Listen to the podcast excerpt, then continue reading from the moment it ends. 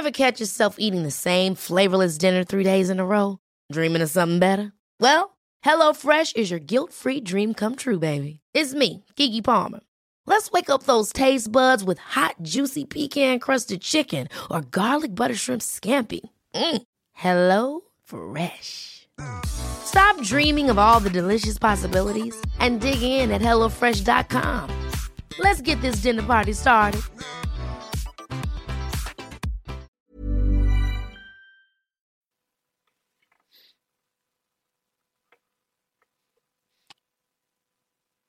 Bonsoir. Bonsoir et bienvenue dans le podcast Culture PG du mercredi 21 octobre 2020. Nous sommes en nocturne ce mercredi pour revenir sur le match d'hier, la défaite du PSG contre Manchester United. On n'allait pas attendre lundi prochain pour débriefer ça. C'était tellement génial, vous vous doutez bien. Non, plus sérieusement, donc on est dès ce mercredi de retour pour euh, revenir sur cette première rencontre de Ligue des Champions qui s'est, terminée par une défaite avec un but euh, tardif de Marcus Rashford qui a rappelé des, tristes scénarios, on va dire. On va revenir sur la rencontre sous tous ses angles. Euh, on finira même en parlant un peu de la situation dans le groupe notamment. On est quatre pour revenir sur ce match avec pratiquement la même équipe que pour l'avant-match puisque nous avons Monsieur Martinelli. Bonsoir Mathieu. Salut à tous. Voilà, nous avons l'enfant terrible, Simon. Salut les gars, bonsoir à tous. Voilà, euh, les gars et les femmes, si bon je te signale que nous avons des femmes qui nous écoutent en direct. je dis les gars, bonsoir à vous trois. Bonsoir à nos interlocuteurs d'abord. Exactement. Euh, et nous avons l'ami Maxou qui remplace ce soir euh, ce bon Omar qui a préféré dépiter, nous, nous demander un remplacement. Mais bon. bonsoir à tous. Très bien, et toi Excellent, excellent. Je, je, sais pas, j'ai envie d'aller en Grèce d'un coup. Je ne sais pas pourquoi. Bref, on va attaquer tout. Bonsoir sur le live. Vous êtes déjà un certain nombre, ça fait très plaisir. Bon, je pense qu'on sera moins que lundi. Hein. Faut, le dire parce que entre l'horaire et, le match, je comprendrais qu'on soit moins nombreux, on va pas se mentir. On va attaquer tout de suite donc la rencontre. Je le disais, victoire de Manchester en fin de rencontre. Les Red Devils avaient ouvert le score par Bruno Fernandez sur penalty à la 23e, un penalty provoqué par Anthony Martial. Le PSG égalisé par le même Anthony Martial d'une superbe tête décroisée en pleine lulu sur un corner de Neymar et donc Marcus Rashford bien servi par Pogba à l'entrée de la surface a effacé Danilo, puis trompé Kylian Navas d'une frappe croisée imparable. Défaite de 1 donc, euh, première défaite en phase de poule en Ligue des Champions à domicile depuis 2004, euh, première fois qu'on perd le premier match de Ligue des Champions depuis 2018. Enfin bref, il y a quelques séries qui se sont arrêtées comme ça, et puis c'est vrai que le PSG perdait rarement sa première rencontre à domicile, voire même perdait rarement à domicile en Ligue des Champions, c'est fait, voilà. Pour revenir sur la rencontre, je, vais donc faire le fameux pouls du match. Euh, bon, on va pas se mentir, dès les premières minutes, ça sentait quand même pas très très bon. On n'était pas forcément très emballé par la composition d'équipe, même si bon, après on sait toujours que la compo et le rendu sont deux choses très très différentes, mais globalement on a vite vu que le PSG n'était pas dans un très très grand soir, ça tournait pas très très bien. Et ça s'est assez vite confirmé. Le premier quart d'heure est équilibré. Et déjà, quand le PSG n'arrive pas à prendre la, main sur la rencontre assez rapidement, c'est en général assez mauvais signe. Ça s'est vite confirmé. Puisque, bah, on a quelques occasions, je crois, autour du quart d'heure de jeu. La frappe de Di Maria, la reprise de Kurzawa, notamment sur, le, sur un corner en deux temps. Mais United faisait régulièrement mal, enfin pas mal, mais était, menaçant. Et finalement, ouvre le score sur un corner, euh, sur un penalty, ce que je vous raconte.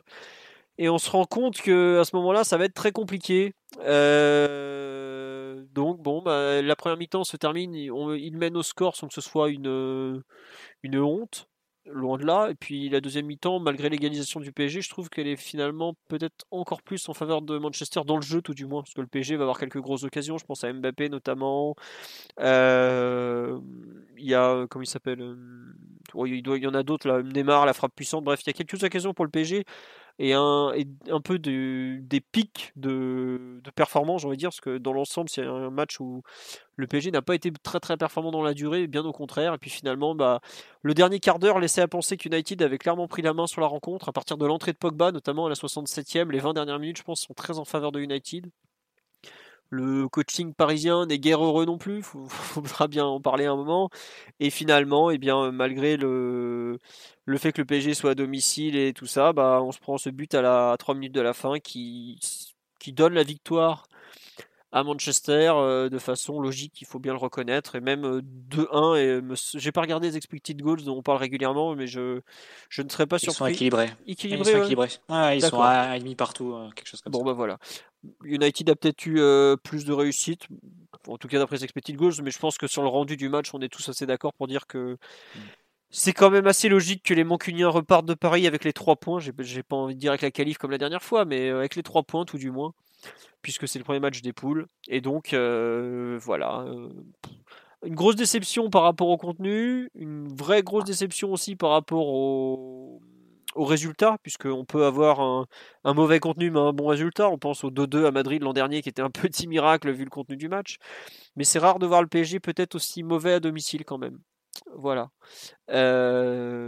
C'est pas si courant et bon, je trouve que le, le penalty a peut-être fait basculer le match, mais malgré tout, il y avait, ça semblait écrit que ce n'était pas la soirée du PSG. Même les, le début de seconde mi-temps est mieux, mais pas non plus transcendant. Bref, un match vraiment que je trouve ni, vraiment pas fait. Quoi. on n'est pas rentré dedans, on n'a pas su redresser, on a mal fini. Vraiment, un match cracra. Quoi voilà un peu mon, analyse. On nous dit sur la live 20 premières minutes correctes et puis on a totalement inexplicablement coulé. Il y a un peu de ça, mais même les 20 premières minutes, on n'a pratiquement pas d'occasion. Offensivement, c'est déjà un peu n'importe quoi. Donc voilà, il n'y a vraiment pas grand chose de positif à retenir. On nous dit troisième défaite de la saison déjà, oui. Après, c'est vrai que le début de saison avec les deux défaites contre Lens et Marseille me semble être deux défaites qui, pas, qui ne sont pas forcément liées à celle d'hier soir où c'était quand même un peu différent en termes de, contexte et tout ça. Voilà mon long bout du match, je m'excuse. Mathieu, euh, Max, euh, Simon, qui veut commencer? Mathieu peut-être pour euh, compléter ce, ce pouls du match? Il sera guère plus positif que, que le tien, Philo, c'est sûr. juste, un, juste un tout petit point pour, pour préciser sur les expected goals, ils sont équilibrés à la fin du match, mais les expected goals prennent en compte seulement les frappes euh, effectives. Par exemple, euh, Manchester United a une énorme situation de compte qui est mal jouée par Rashford en début de deuxième période. Ouais, ça compte pas. Euh, ça. Bah, ça compte pour zéro. Il y a pas, alors que bon, c'est un 2 contre 1 à jouer et qui est, qui est très mal joué par United. Et de même, sur une frappe de, à l'entrée de la surface vers la fin du match, à, 20, à 15 de minutes de la fin du match, qui est repoussé par Navas, Là encore, c'est sur une passe mal ajustée de, Bruno Fernandez, il me semble, pour, euh, pour Martial. Et ensuite, il y a un, ah, un, dégagement. C'est là où euh, Diallo contre du talent. C'est ça, exactement. Et, euh, ensuite, ça, rebond, ça retourne sur un Mancunien qui frappe à l'extérieur de la surface. Forcément, sur cette situation-là, l'expected goal, il sera beaucoup plus faible que si, euh, que si Bruno Fernandez avait pu trouver Martial, qui pour le coup aurait marqué dans le but vide. Donc c'est des énormes situations, mais qui se finissent par se traduire euh, très faiblement dans les expected mais alors que bon, au final, c'est des actions d'immense dangerosité parce que c'est des situations d'égalité numérique, voire de supériorité numérique sur, sur ta dernière ligne. Donc ça, c'est juste pour la, pour la précision. Sinon, sur l'ensemble du match, je vais être, je vais être euh, assez bref vu que j'ai pris un, peu de temps déjà pour, pour cette précision-là. Euh, je pense que c'est un match qui, qui rappelle un peu ce, celui au Bernabeu l'an dernier, pas forcément dans le, dans le scénario vraiment précis ou du moins de la domination adverse, parce que forcément le Real avait s'était créé beaucoup plus d'occasions euh, au Bernabeu que, que s'en est créé durant la première mi-temps, notamment United. Mais c'est plus, je ferai le parallèle plutôt dans, ce que ça révèle des, des failles du PSG et, des conclusions, du coup des conclusions qu'on peut, qu'on peut en tirer. Avec une première mi-temps où Paris sort avec une composition extrêmement conservatrice, qui le, met en difficulté au moment d'attaquer on voyait très clairement, euh, comme au Bernabeu à l'époque, une, déconnexion euh, assez nette entre les, les sept euh, défensifs entre guillemets et les trois attaquants qui devaient réaliser des miracles en étant pas du tout accompagnés face à un bloc qui était, pour le coup bien en place, comme a été celui de United hier. Et à l'inverse, un changement un peu de, paradigme en seconde période, une sortie de Gay dans les deux cas et l'entrée d'un à la mi-temps et l'entrée d'un attaquant euh, le passage dans une sorte de, 4-2-4, 4-2-3, on appelle ça un peu, un peu comme on veut. Ça revient, ça revient un peu au même au PSG. Et, euh, une deuxième mi-temps beaucoup plus folle, mais aussi sans aucune maîtrise. Donc, une deuxième mi-temps où tu as plus d'occasions, mais tu mais t'en laisses aussi beaucoup, beaucoup à l'adversaire. Et c'est ça un peu le paradoxe, c'est quand le PSG veut pousser pour égaliser et veut pousser pour, pour euh, gagner le match, au final, ça favorise l'adversaire dans le sens où l'adversaire se retrouve avec beaucoup plus de situations. Et effectivement, encore plus quand, quand United a fait rentrer Pogba et, a repris encore plus la, la, domination au milieu et a imposé presque un 4 contre 2 à Paris dans, ce secteur-là. Donc, euh, de, ce point de vue, je dirais que c'est un match qui a, été, qui a été raté dans les deux plans en fait. Un premier plan qui est le plan initial, où on a été sans doute trop conservateur. On n'a pas, pas su anticiper, on n'a pas du tout anticipé même. La défense à 3 d'United, on n'a pas su les, presser, trouver la mesure au pressing. Du coup, ils progressaient assez facilement et rentraient dans notre camp. Et même sans être dangereux, ils donnaient une sensation de, plus grand confort dans le match que, nous sur cette première mi-temps. Euh, et de la même façon, on n'arrivait pas à attaquer leur bloc. On attaquait à chaque fois en très grande infériorité numérique et en demandant des exploits un peu à, Neymar et Mbappé. Et la deuxième période, plus folle, Paris a trois bonnes occasions sur les dix premières minutes avant que ça s'équilibre, que United commence à trouver des espaces béants en contre-attaque et sur des balles, euh, mais sur des simples passes. Hein. Des fois, sur une seule passe, il te transperçait complètement ta ligne. Et effectivement, le, double changement des, deux entraîneurs ont, un peu euh, conduit à, cette fin qu'on sentait venir. Solskjaer qui, fait rentrer Pogba, qui, reprend le milieu, et, et qui, qui, coupe définitivement son équipe avec l'entrée de Rafinha et surtout le maintien des quatre attaquants qui étaient complètement cuits et qui faisaient plus aucun effort. Donc euh, voilà. Au final, c'est un match très très décevant et qui s'inscrit un peu dans la lignée de, de ce qu'on voit depuis. Bah, au final, depuis 2-3 ans, hein, j'ai envie de dire le, le, match à Liverpool, la réception de, de Naples, euh, le match à Dortmund, euh, le, déplacement à Bernabeu. Euh, pour moi, c'est un match qui, va, qui s'inscrit complètement dans la lignée de ces, de ces quatre matchs-là. Et, avec des conclusions qui pourraient être quasiment au mot près identiques que ce qu'on a pu dire dans les podcasts d'après-match.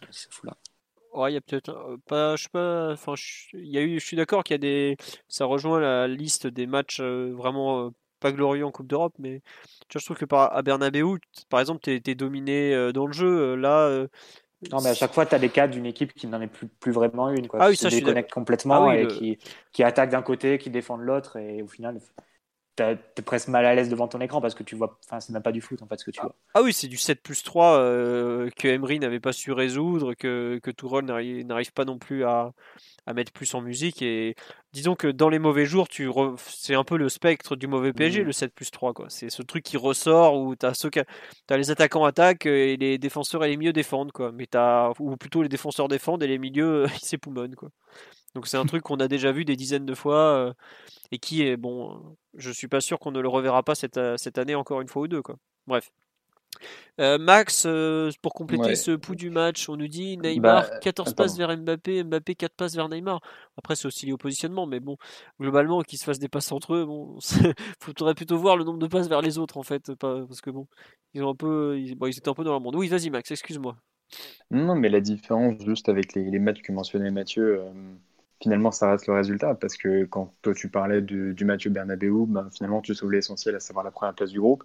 Pareil contre le Napoli, euh, tu as ce but miraculeux Di Maria qui te permet d'arranger un nul et qui permet de non seulement rester en vie mais garder ton destin entre les mains. Euh, là, euh, là, tu te retrouves avec une défaite d'entrée à domicile contre ton plus, a priori, ton plus sérieux adversaire dans une poule équilibrée. Euh, qui va te mettre euh, clairement dos au mur. On en parlera peut-être un, sûrement un peu plus tard quant à la situation un peu euh, comptable. Ouais, on finira dessus. mais, mais c'est surtout un peu ce, ce point qui, qui différencie les, ce match de, des, différents précédents, des différentes prestations décevantes qu'on a, pu connaître au parc ou à l'extérieur en, Ligue des Champions ces, ces deux, trois dernières années. Euh, juste pour, pour un peu compléter euh, ce que vous avez dit, moi j'ai trouvé qu'on était justement dans un, un match qu'on n'a jamais trop maîtrisé. Euh, et en même temps, à la fois, on a voulu lui donner le, le rythme qu'on a voulu mettre. C'est-à-dire qu'on s'est retrouvé en début de match avec un rythme extrêmement lent, beaucoup, de, beaucoup de déchets techniques et, et finalement des, peu, de, peu de transition. Donc, avec Tourelle qui justement craignait cet aspect dans, le jeu mancunien. Et la deuxième mi-temps, euh, finalement, il, a complètement changé son fusil d'épaule. On s'est retrouvé avec ce match de ping-pong où finalement peut-être que la condition physique nous a un peu manqué pour pouvoir euh, bien terminer, bien terminer le match. Et on s'est retrouvé, comme l'a dit Mathieu, à se faire transpercer à chaque fois par euh, une ou deux passes sans, trop de, sans trop de difficultés, des situations de 3 contre 3, 4 contre 4. Euh, Fred qui perce euh, en plein, plein champ sans qu'il y, ait de joueurs qui, qui l'attaquent, avec Danilo qui est obligé de prendre un, carton jaune pour, pour, pouvoir le stopper et donc, euh, donc se sacrifier. Un carton jaune euh, extraordinaire, où il a bah, attrapé par le col et tout, c'était génial. Mais, mais, pourtant pas si inutile. Ah mais totalement euh, utile, mais j'imaginais un duo avec Verratti où il y en a un qui lui ah chope le col et l'autre les jambes. ah ça aurait été extraordinaire. C'était un, un joli combo, mais et, étonnamment dans, dans ce match en fait on, moi, il y a un truc qui me, qui me choque plus qu'autre chose, au-delà du, 7 plus 3, au-delà des considérations tactiques. Et je pense qu'on va, on va un peu plus euh, y, revenir et développer ces, différents aspects. Mais euh, quand on voit le nombre de kilomètres qu'on parcourt et le nombre de courses à haute intensité euh, qui sont effectuées en comparaison avec Manchester, qui pourtant fait pas un match, fait pas un match exceptionnel ou même pas un très bon match. Manchester fait juste un match correct et profite de nos, de nos approximations. Et encore, euh, finalement, le 2-1, il est très peu cher payé quand on voit le nombre d'opportunités euh, que, que Mathieu a détaillé. Euh, on court moins de 100 km. Alors, on a déjà fait, je crois, lors du Final 8, notamment des. Il me semble que contre l'Atalanta, on doit courir 99 km, si je dis pas de bêtises. Mais tous les, toutes les rencontres du Final 8 étaient assez peu élevées en nombre de kilomètres, entre mais voilà, la température, l'enchaînement et tout ça. Quoi. Exactement. On, parle du Final 8, on parle d'une reprise de saison. Euh, pour euh, deux, trois matchs. C'est donc effectivement des circonstances atténuantes, euh, qui plus est avec la, chaleur de Lisbonne. Rien à voir en tout cas avec le contexte d'un match fin octobre qui, qui, doit être lancé en Ligue des Champions après plusieurs journées de Ligue 1. Donc ça, c'est, je trouve, une donnée qui a été soulignée, mais peut-être pas suffisamment. Et non pas, elle, ne justifie rien, elle n'explique rien, mais elle est tout à fait révélatrice et euh, elle cristallise un peu, euh, je trouve, le, début des mots de ce, de ce PSG euh, et qui, qui, nous a servi donc une, une, belle bouillie collective. Enfin, elle explique rien. Au bout d'un moment, quand tu cours pas pour jouer au foot, c'est compliqué. Hein. Non, non, mais je, tactiquement, je veux dire. Ah oui, non, c'est sûr. Voilà, c'est ça. C'est, on va dire, c'est une. Je, je, trouve que c'est une stat symbole, plus peut-être plus qu'autre chose, parce que on, a pu faire des matchs où même en courant 5-6 km de moins que l'adversaire. D'ailleurs, je suis même pas sûr que, ça, je ne sais pas depuis combien de temps on n'a pas couru plus que l'adversaire en Ligue des Champions. Euh, on a pourtant euh, pu faire de bons résultats. Euh, mais bon, voilà, quand on voit contre Dortmund au retour, on doit courir 10 km de plus. Voilà, voilà la différence entre les matchs où, qui sont à peu près aboutis et qui montrent un semblant d'intensité et un match où tu te retrouves avec la moitié de l'équipe qui marche après 15-20 minutes de jeu. Et, donc, dans un match de ping-pong, euh, forcément, le, manque de repli défensif, tu, le payes très cher. Ouais. Non, mais tu as raison, tu as raison. Euh, on nous dit, est-ce qu'ils peuvent courir déjà? Ils donnent l'impression d'être carbo tout le temps. Ils travaillent le foncier. Ah non, cet été, ils n'ont pas du tout travaillé le foncier, puisqu'on a repris la saison directement avec, euh, avec le match à Lens, vu qu'il y a eu vacances. Donc non, ils travaillent pas spécialement le foncier. Après, l'United n'a pas non plus une, période de préparation beaucoup plus longue. Bon, ils ont eu un peu plus, 8-10 jours en plus quand même, mais bon, euh, effectivement, euh, ils, avaient tous fait carbo au bout de 60 minutes. Alors, euh, est-ce que c'est, toujours difficile à expliquer, surtout qu'on est quand même que mi-octobre, mais bon, je pense pas qu'il faille. Déjà que le PSG est une équipe qui court assez peu par nature, je suis pas sûr qu'il il faudra pas s'attendre à, beaucoup mieux cette saison malheureusement. Donc il va falloir gagner avec d'autres armes, jouer plus intelligemment, jouer imposer peut-être notre rythme à l'adversaire, ce qu'on n'a finalement pas su faire, comme tu, tu, le disais, Max. On a, on n'essayait pas vraiment d'attaquer, on avait peur aussi euh, de, euh, du contre. Euh, puis finalement, on a, ouvert les vannes en deuxième mi-temps et on n'a pas su les gérer, ces vannes en question. Donc voilà. Mais en fait, effectivement, c'est ça qui est intéressant, c'est que le début de match, finalement, on essaie d'imposer notre rythme. Il n'est pas si mauvais, c'est-à-dire que il est, il est pas bon, je veux dire, dans, dans la disposition tactique, dans l'exécution technique, mais euh, en termes de rythme et de maîtrise, euh, les 20 premières minutes, elles sont pas, euh, elles sont, j'ai l'impression, ce que Tourelle a voulu, a voulu mettre en place. après, effectivement, l'application n'était pas, ne correspondait pas à ce que, à ce que l'inspiration exigeait, mais en termes de, de, rythme, finalement, on est parti sur des bases qui nous correspondaient, qui nous correspondaient parfaitement. Euh, et, voilà. Et après, effectivement, ça a été, euh, comme tu dis, on a ouvert les vannes et, euh, et c'était un deuxième match qui s'est ouvert en deuxième temps. Ouais. Simon, qu'on n'a pas entendu sur le. Mm-hmm. non, je, disais sur le live, on nous dit que le match était à deux à l'heure et on a trois cartons jaunes. Ça, après, euh, quand il fallait contrer, quand il faut couvrir des très grandes distances, vu qu'on était assez mal organisé et un peu éparpillé sur le terrain, c'est souvent comme ça. Tu, prends vite des cartons dès qu'il s'agit de, courir de, après les joueurs, parce que bah, tu casses des contres et puis voilà, quoi, tout simplement. Bref. Oui, Simon, sur un peu ce que racontait Max ou ton, ton ressenti euh, collectif sur euh, le match, qu'est-ce que tu. Bah, au-delà de la structure ou, des efforts physiques, de la forme physique, moi, c'est techniquement plutôt que la partie m'a m'a interpellé. Alors on s'y attendait un peu forcément, parce que tous les techniciens du milieu de terrain étaient indisposés, euh, que ce soit pour des blessures avec Verratti et, Paredes, ou, bien pour une méforme en ce qui concerne Rafinha qui doit revenir un peu dans le rythme. T'avais aucun milieu de terrain de ballon, alors qu'ils étaient trois alignés au coup d'envoi. Euh, la personne de Gay, Danilo et Herrera. Et ces, ces limites techniques ont été absolument criantes pendant tout le match, en fait un peu moins en deuxième mi-temps parce que là ça se joue sur d'autres choses et il y a déjà une partie du, du match qui s'est écrit. Mais, mais techniquement, première mi-temps, on n'a pas du tout été au niveau et ça a donné l'opportunité à United de, d'être assez intimidant au pressing, assez intimidant dans son positionnement. Et, moi, ça m'a, ça m'a désagréablement euh, surpris de voir qu'on avait si peu de ressources, même si, euh, même si on n'attendait pas grand-chose forcément vu, vu la compo alignée. Mais le fait que United vienne te presser avec leur 5-2-1-2, où ils te bloquent un peu les solutions axiales, où les pistons s'orientent sur, les latéraux, euh, sur les temps de passe, c'est des choses euh, normales et on n'a jamais su trouver la solution en fait.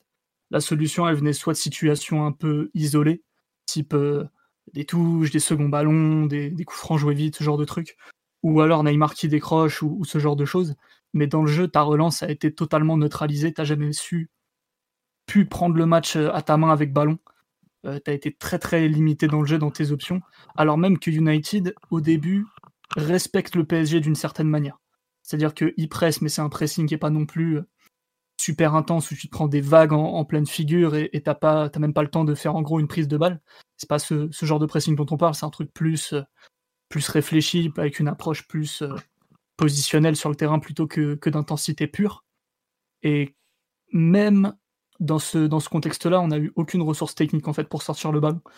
Euh, par exemple, euh, en première mi-temps, j'observais Di Maria, qu'on voyait pas souvent à cause de la réalisation, mais à chaque fois qu'on le voyait, en fait, il venait souvent dans le dos des milieux, presque comme un numéro 10, et à aucun moment on a pu trouver une passe vers Di Maria, qui en plus a été plutôt contrôlé par McTominay plusieurs fois en fait. Donc c'est vraiment ce genre de truc au niveau de, la relance, du pressing, on a été très facilement mis euh, hors de nos rails habituels en fait. Et il y a autre chose aussi qui, me vient à l'esprit, c'est on a tendance à dire que le PSG, tu peux pas nous presser très haut tout le temps parce que Mbappé fait peser la menace en profondeur, euh, ce qui était un peu la peur de, de Leipzig en Ligue des Champions où il nous abandonne le territoire par peur de, de céder trop de terrain aux attaquants parisiens. Et là, United a eu aucun problème à tenir sa ligne défensive relativement haute, à, presser de la manière dont ils l'ont voulu sans problème.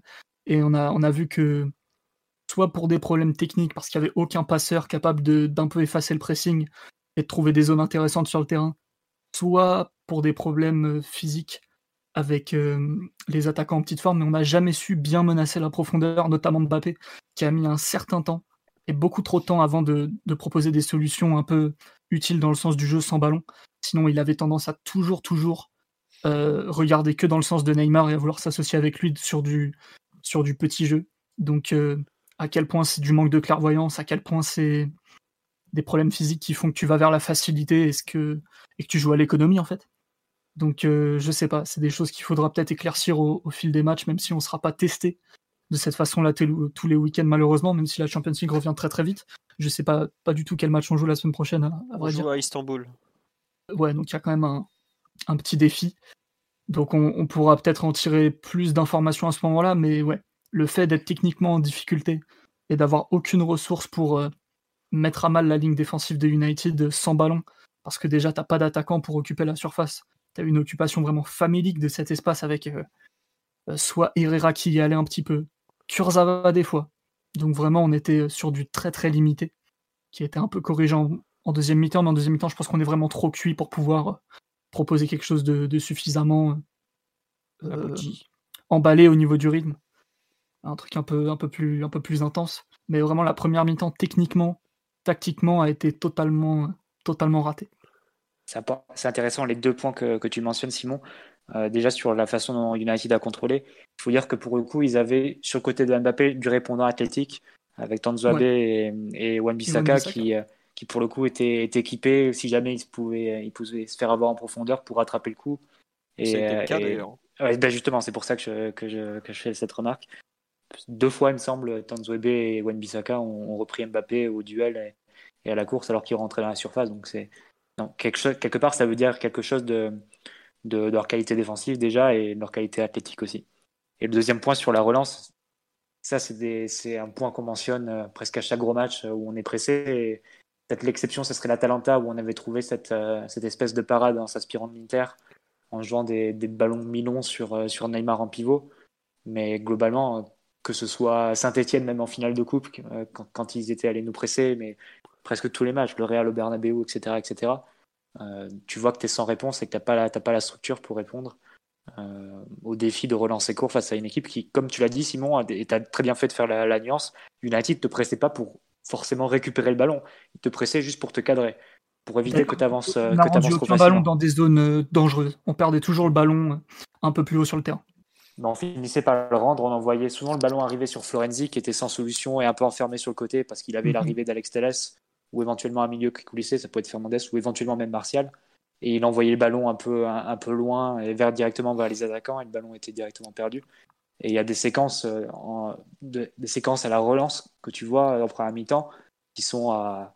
tu te mets les mains sur la tête et tu te dis qu'est-ce qui se passe. Quoi? C'est, juste avant la 40e minute, tu as Kaylor Navas qui fait des grands signes avec les bras en disant Mais proposez-moi des trucs. à qui je donne le ballon? Et au final, le ballon est perdu 5 euh, secondes plus tard parce que il va sur le côté, Florenzi envoie un ballon, euh, euh, il, est, il est coincé, il est enfermé, il n'a pas de solution directe, il envoie un ballon loin devant et, le ballon est perdu. C'est ce genre de situation qu'on a vu en, première période à la relance quand United te mettait un plan presque individuel, on va dire, avec les deux attaquants sur nos deux centraux, Fernandez sur Danilo, leurs deux milieux sur nos relayeurs et les deux pistons qui sortaient sur, euh, sur nos deux latéraux. même sans grande agressivité, rien que le fait de cadrer, ça, suffisait pour eux de, pour, euh, pour, rendre, pour nous faire rendre les ballons. Et à l'inverse, nous, on a rarement trouvé les, mesures face à leur défense à 3. Je pense qu'on n'était pas du tout préparé euh, et on n'a pas du tout anticipé cette possibilité que, que United joue à 3 derrière et tu n'as quasiment pas vu en fait les, les, offensifs parisiens aller presser la relance de United qui, avec un tout petit peu de, de justesse technique et ils n'ont pas eu tout le temps, heureusement pour nous, mais ils arrivaient assez facilement à rentrer dans notre camp et, à trouver généralement les pistons libres en, l'occurrence, enfin en particulier Alex Telles. Donc euh, pour eux, enfin, pour nous, c'était euh, extrêmement difficile euh, de mettre une certaine pression à l'inverse de, ce qu'a pu faire United sur, sur notre relance. Après, je vais pas être méchant, mais tu mets Mbappé tout seul face à deux, trois défenseurs, ça finit toujours mal. Quoi. on a revu Mbappé en pointe, on sait que bon, euh, c'est pas, c'est pas trop le genre de match où il peut, il peut exprimer ses qualités. Quoi. Il y a pas de. On a revu l'animation offensive de Dortmund, mais sans Verratti, quoi. Ouais, il y a un peu de ça, ouais. Mm. Je sais pas si vous voulez faire le, débat ce soir de la complémentarité entre Neymar et Mbappé, mais j'ai l'impression qu'on a tout essayé, qu'on a tout essayé, hein, et que. Tu veux vraiment commencer à 23h30 euh Le débat sans fin, Mathieu. Le débat du siècle. Le débat qui a commencé il y a bientôt trois ans. bah ouais, mais tu te rends compte que ça fait la troisième, la quatrième année du coup, et on sait toujours pas comment on les fait jouer ensemble. Hein. si, euh, eux, ils sont persuadés qu'ils sont... jouent super bien ensemble. Hein. Bon, ils jouent que tous les deux. Il y a neuf mecs autour qui servent à rien, mais ils, ils adorent ça parce qu'on a compris que 4-3-3 ou 3-4-3 qu'on avait vu à Dortmund, euh, quand, c'est Mbappé en pointe en plus, euh, bah, ça ne fonctionne pas. Enfin, tu te retrouves avec une équipe extrêmement déséquilibrée euh, offensivement, avec des milieux de terrain qui accompagnent pas et, des offensifs qui sont noyés dans la nasse adverse et forcés à trouver des solutions en sous-nombre constant.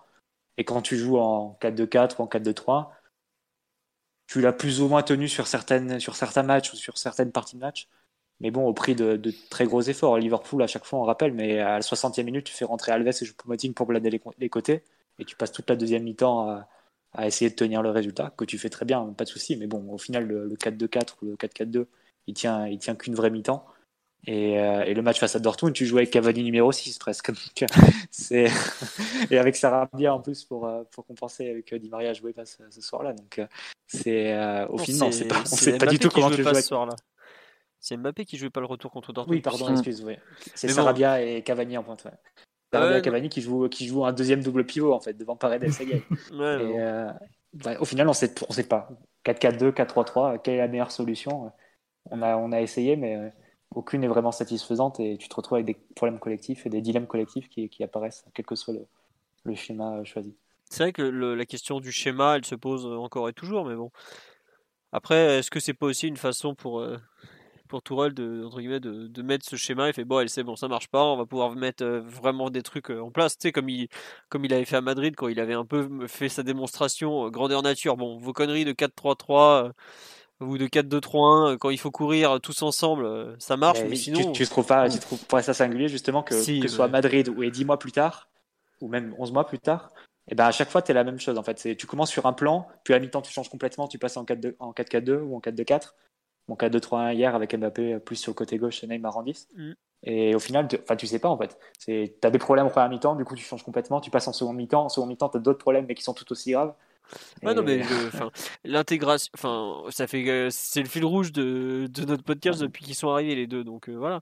Après, euh, il y a, je trouve qu'il y a quand même des, tu as Simon a parlé justement des problèmes techniques et tout. Normalement, tu tu peux pas être aussi mauvais techniquement sur un match de Ligue des Champions. Je vois, enfin, même si un enfin, il y a eu le trio du milieu là, c'est, enfin, on avait déjà vu en finale de Ligue des Champions ou même dans d'autres matchs que des fois le trio Paredes, euh, Marquinhos, Herrera, c'était déjà compliqué.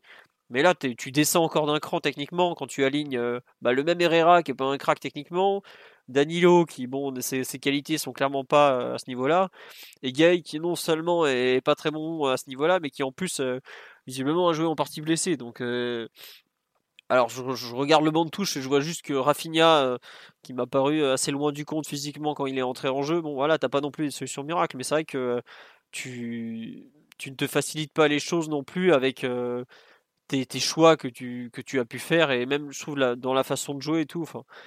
C'est un peu tout le pire qu'on puisse proposer qu'on a proposé hier, je trouve. Euh. Les, les trois milieux euh, pas trop techniques parce que bah, c'est un peu ce qu'il y a sous la main, bah, tu les mets ensemble parce que tu crains United sur les contres et tu as raison de les craindre hein, parce qu'il suffit de voir la deuxième mi-temps. On, se fait déchirer pendant quand même 40 minutes à base de grands ballons devant. Il y a un moment, Tuan CB, il, il balance une ogive, ça se transforme presque en, un contre un avec Navas. Quoi. Je, vais, ah, ah bon, d'accord. La défense, ça fait un peu n'importe quoi. Et, euh, et tu, tu as un peu ce tu, tu, peux comprendre le fait de jouer euh, avec beaucoup de, de joueurs euh, axiaux, justement, peut-être pour euh, libérer un peu tes côtés. Mais, mais hier, tu as, as vite fait Kurzawa côté gauche qui arrive à proposer un peu sur le côté. Mais tu vois le match de Florenzi, par exemple, il n'y a rien côté droit. quoi. Il n'y a rien du tout. Il y a un centre pour Moiskin à la quoi, 75e, c'est ça? Et je trouve que, en fait, ça aurait peut-être pu marcher s'il y avait eu beaucoup plus d'applications, euh, une équipe qui joue vraiment ensemble et pas seulement le, retour du 7 plus 3 et même des, comment dirais-je, des, des joueurs qui, qui, sont un peu mieux impliqués dans, dans, quand je vois Neymar qui commence à passer tout, à, vouloir dribbler, dribbler, dribbler au bout de 10 minutes, tu fais, là là, ça c'est en général c'est pas bon signe. Di Maria pareil qui est dans un mauvais jour, je trouve que on a vraiment eu la, totale quoi, le, le plan de jeu qui est pas bon et les joueurs qui sont mauvais en plus quoi. Parce que les joueurs, je ils sont mauvais hier, tous, à de rares exceptions. Quoi. Mais, mais, là, tu parles de 10 minutes. Neymar, il prend la balle dans notre euh, moitié de terrain. Je crois qu'il n'y a même pas 2 minutes de jeu. Mais ça, il le fait des fois pour se mettre dans le match aussi. il le fait tout le temps. Bien sûr. Ouais, enfin, au bout de. Non, je suis même pas. Deux minutes, je pense que je, je suis très très généreux. Hein. Il y a un moment où effectivement, je... tu peux pas démarrer le match comme ça. C'est-à-dire que ça peut pas être un plan de jeu ça peut pas non plus être euh, la seule solution, même si c'est comme ça qu'il peut, se, il peut se mettre dans le match, que, que ça arrive au bout de 4, 5, 6 minutes, une fois que tu as peut-être pu créer, ou en tout cas... sûr qu'on est nul. voilà, une fois que tu sais que ton plan A fonctionne pas. Non, mais juste, c'est vrai que c'était assez, assez révélateur d'un match où même en fait, euh, on sait pas très bien ce qui est lisible, c'est ce c'est ce qu'on a voulu mettre en place et dans l'exécution, euh, c'était absolument catastrophique. Euh, et, je pense que Simon a eu raison de, mettre en avant l'aspect technique, parce que dans l'exécution, euh, trop de joueurs ont... Désolé. Ah bon Non, mais je veux dire, trop, trop de joueurs ont, loupé, leur, ont loupé leur match. Et juste se sont enfermés dans des, dans des schémas de jeu. là, je pense au, au 3 devant ou même au milieu de terrain, euh, quand on a vu le nombre de, passes manquées de, par Danilo, euh, pourtant assez, assez facile, alors on, lui on peut le, on peut l'excuser dans la mesure où Ouais, c'était son de premier match. repères, quand même. Voilà, et, et- et c'est vrai que parfois, quand il orientait à gauche, à droite, qu'il a, il, a, il trouvait personne, ou en tout cas des, des zones complètement vides, euh, ça pouvait paraître étonnant, mais c'est vrai que le, le manque de repères veut le justifier. Euh, le côté illisible, il se traduit. Tu t'as mentionné euh, Florenzi qui fait son premier centre en, à la 75e. Euh, même Kurzawa, finalement, on l'a trop peu vu, notamment en première mi-temps, pour, centrer, alors même que justement ce milieu de terrain était censé libérer les latéraux. Le plan de jeu de, Tourelle n'a pas fonctionné. Donc, non seulement on ne sait même pas vraiment exactement ce que c'était, ensuite il n'a pas fonctionné parce que euh, l'exécution par les joueurs était, euh, était juste catastrophique. Individuellement, d'autant plus, tu n'as pas eu d'exploits qui te permettent de, de sauver la mise et tu as dû t'en remettre à cette, euh, à cette intervention de, de Martial pour, pour enfin créer, créer quelque chose de dangereux et, et marquer. Euh, Mathieu ou Simon pour compléter. Sur là il y a des gens qui me disent euh, il n'y a pas eu de fond de jeu de la part de Tourelle mais enfin le fond de jeu au bout d'un moment c'est les joueurs qui le font hein, il y a, il peut-être des idées des, trucs comme ça mais euh, au bout d'un moment euh, si les mecs ils savent pas faire une passe à 3 mètres ou qu'il y a eu des touches de balle en trop je parle euh, enfin je pense à Gay à un moment où et Danilo ils s'échangent des ballons t'as contrôle passe pour faire des passes à 5 mètres et là genre euh, on est en Ligue des Champions là, après, fond on- de jeu, faut, ça- mais ça veut tellement de jeu, enfin, faut- voilà quoi. Faut Voilà, pas confondre fond de jeu et plan de jeu non plus. Quoi. Voilà, c'est exactement ça. C'est, on n'est pas, on cherche pas à mettre une note artistique, c'est pas du patinage. Euh, ce, qui, ce dont on doit parler, c'est est-ce que le plan a été efficace, est-ce qu'il a fonctionné, est-ce qu'on a été meilleur que Manchester sur notre phase défensive, sur notre phase offensive et sur les phases de transition? Et la réponse, elle est non sur les quatre, sur les quatre phases de jeu. Donc, euh, Après, après Mathieu, on peut, on peut pas non plus penser que le plan de jeu initial était, le était mauvais. C'est-à-dire que, a priori, quel était le plan de jeu initial en fait? C'est ça un peu la, la question.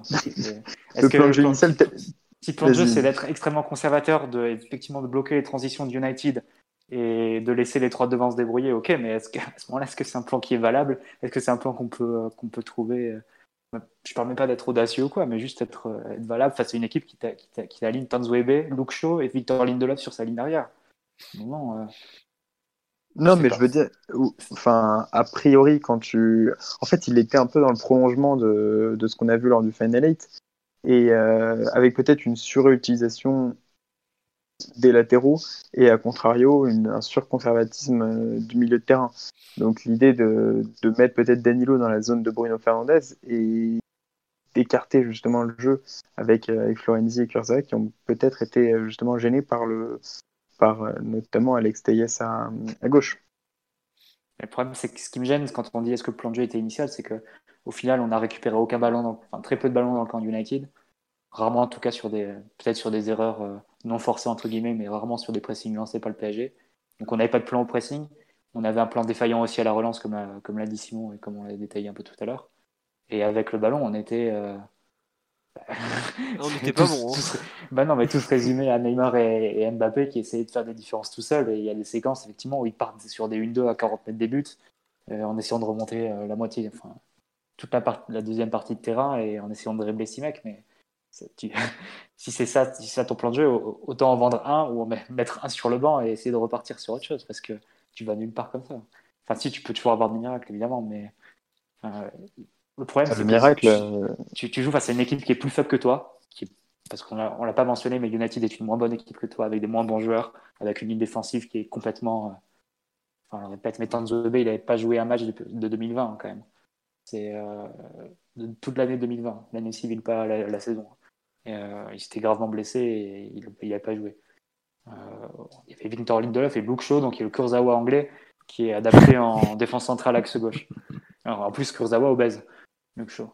Euh, et, face à ça, tu, tu crées pas d'occasion en fait sur attaque placée. C'est ça qui est, affreusement gênant. C'est euh, à un moment tu te passes face à des limites d'un PSG qui n'était pas dans son match. Effectivement, si ton plan c'était de limiter les contre-attaques, on un mi-temps, oui, tu y arrivais. Mais bon, en deuxième mi-temps, dès que tu as voulu un peu ouvrir et avoir l'ambition d'égaliser, tu as ouvert les vannes et, là c'était n'importe quoi. Et tu as vu que, ton équilibre il tenait vraiment qu'à qu'à un surconservatisme qui, au final te, pénalise complètement euh, offensivement face à des équipes qui défendent un minimum. Je pense quand même que Soulchar a gagné la bataille d'avant-match niveau tactique, la bataille du plan de jeu, parce que certes, on a fait avec les milieux qu'on avait sous la main, mais le fait d'aligner ce genre de joueurs t'encourage quelque part une équipe à, venir te, chercher, à venir te poser des problèmes euh, sans ballon. Et, et, ça, je pense pas que Tourelle l'ait anticipé parfaitement. Euh, à mon avis, quand il a euh, fait cette équipe avec ces joueurs-là, il s'imaginait sans doute avoir un peu plus de latitude, avoir un peu plus de, temps avec le ballon, avoir plus de joueurs libres, notamment pour, pour se mettre un peu face au jeu. Et, et Soulchar, en gros, qu'est-ce qu'il lui, qu'est-ce que lui risquait à venir presser ce genre de joueur? À peu près rien, si ce n'est Mbappé en profondeur, mais Mbappé a absolument pas attaqué la profondeur en, première mi-temps, ou alors très mal, ou dans des zones où, où il pouvait pas euh, faire beaucoup de différence parce que c'était loin du but et avec Juan Bissaka dans ses pattes. Donc globalement, je pense que Soulchar a été encouragé à, venir euh, enquiquiner le PSG euh, sur, euh, ses phases de pressing. Et, à mon avis, là où il y avait un défaut du plan, c'est qu'il n'y avait aucune réponse. On n'avait pas de, pas gelon, même ne serait-ce que du gelon version contre l'Atalanta pour toucher Neymar. Ce genre de choses, on les a pas vues du tout. Ni même de, de, de permutation entre les milieux pour essayer de semer un peu les marquages, vu que United était pratiquement en individuel. Ou en tout cas sur des mixtes, sur une mix très orientée sur l'homme, une bonne partie de, de la rencontre sur, euh, sur sa première ligne de pression et dans l'axe du terrain. Et on n'a rien vu de tout ça en fait. Et c'est là, Mais à mon avis, est-ce que que, que des joueurs qui des uns et des autres, le plan de jeu avait omis beaucoup de choses que United était capable de, de proposer. est-ce que tu as des joueurs adeptes justement du, du jeu long? C'est-à-dire que l'absence d'un d'un Marquinhos justement qui, qui a cette capacité et qui a cette qualité technique, euh, t'as as beaucoup Navas directement face à l'Atalanta, Max. Oui, mais, mais finalement Navas n'a pas été si mauvais dans la, dans la relance justement. Alors il n'a Ouais. pas forcément joué suffisamment long et quand il a joué long, c'était assez, il y avait pas mal de déchets. Mais au final, tu pars euh, quand même avec Mbappé seul en pointe. Euh, le début du match, tu ne fais pas avec Neymar dans le même parti pris que tu tu avais face à l'Atalanta où, où il était vraiment la référence et il venait un peu décrocher. Il se mettait euh, entre les, la ligne des milieux et euh, donc là, ça aurait été Fred McTominay et la ligne des défenseurs, des trois défenseurs centraux. Et il venait réceptionner de la poitrine euh, les, les ballons un peu chopés euh, euh, par, par Navas au pied. Mhm. Mais euh, au final, c'est un peu, euh, pour rebondir sur ce que, ce que tu dis, Simon, c'est autant ça va être un, un miracle complet la, la qualification en, en mars 2019, autant là, hier, c'est Manchester qui est, qui est la meilleure équipe sur le terrain et, et la, la, la défaite souffre pas vraiment de contestation non plus. Donc c'est c'est ça qui est plus inquiétant et qui fait dire que autant tu dis que le plan de Tourelle a échoué en mars 2019, je suis pas forcément d'accord. Parce qu'il y a des épisodes individuels et des, des épisodes donc, que tu ne que tu contrôles pas forcément quand tu es entraîneur. Mais hier, non, Manchester est la meilleure équipe du sur le terrain et, et sur les demi-temps aussi. Donc, euh, c'est ça, qui, c'est ça qui pose plus problème alors d'analyser les, les choix et, et le, et le plan. Après, on- Par exemple, sur le long de, de Navas, juste pour finir sur ça, plusieurs fois on voit du gelon forcé de sa part parce qu'il n'y a pas, d'option. Et à aucun moment, pratiquement, il va essayer de chercher Di Maria qui lui passait dans le dos des milieux. Et même pas forcément pour faire des remises de la tête, hein, juste contrôler du pied ou de la cuisse ou de la poitrine. Et on l'a pas vu faire ça. Et ça, c'est le genre de détail qui m'interpelle sur quel était ton plan de jeu avec le ballon, en fait, comment tu, comment tu sortais la balle. Et le fait de, de même pas maximiser en gros les quelques options, les quelques dernières options que tu aurais, aurais pu utiliser pour pallier le manque de technique de, de tes milieux de terrain, ça n'a pas été fait. Et là, je me dis qu'au niveau du plan de jeu, il y a eu pas mal de, de soucis. Après, il y a eu très peu de temps pour préparer le match et pas forcément les joueurs adéquats, mais c'est quand Un même jour des- de plus que des- United quand même. c'est sûr. Donc euh, ça, c'est quand même utiliser Danilo comme, quoi. euh, même utiliser Danilo comme chez Rendoy, enfin, tu mets en pivot. euh, Danilo numéro 10, je pense que c'est un projet. hein. Je suis d'accord avec toi. Comme Pavlovic. La légende, chez Rendoy qui apparaît dans un podcast PSG Manchester. Inattendu. Non, mais tu, oui, tu euh, peux mettre Danilo plus excentré, plus haut, voire en position de, de relayeur, pratiquement de numéro 10, pour prendre des ballons de la tête et jouer un peu les seconds mais tu ballons sais avec. Emery, Emery faisait ça, Ça me avec paraît plus, ça me Emery paraît faisait plus, ça avec euh, cohérent. avec- Emery faisait ça à Séville avec Vicente Iborra, qui est un milieu défensif de formation. Il le, il le mettait numéro 10 en soutien de, en soutien de l'attaquant, qui était Gamero. Et il le mettait comme ça euh, pour à la réception des, des éventuels jeux longs de, de l'équipe. Mais bon, c'est juste pour l'anecdote. après, Je suis d'accord avec vous, si mais surtout euh, le pauvre Danilo, il a fait deux entraînements avec l'équipe. Oui, oui, non, mais c'est pour la, pour la, pour l'anecdote. La Mais après, Deux euh, entraînements avec l'équipe, mais prendre des ballons de la tête, il a fait ça toute sa vie. oui, mais tu peux pas demander aux autres de. Enfin, c'est compli- c'est- Ça demande un peu de coordination quand même de, de demander à un, si- un pur 6 d'aller faire l'attaquant de soutien sur certaines phases de jeu que les autres compensent et tout ça.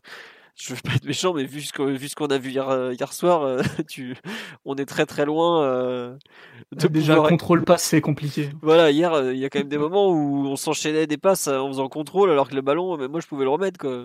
Enfin, Ah, Kur- Kurzawa, il rate des passes à 2 mètres hier. En deuxième mi-temps, Ils il, sont- il- il ouais. est dans le dur, hein, Ils sont pas du tout appuyés.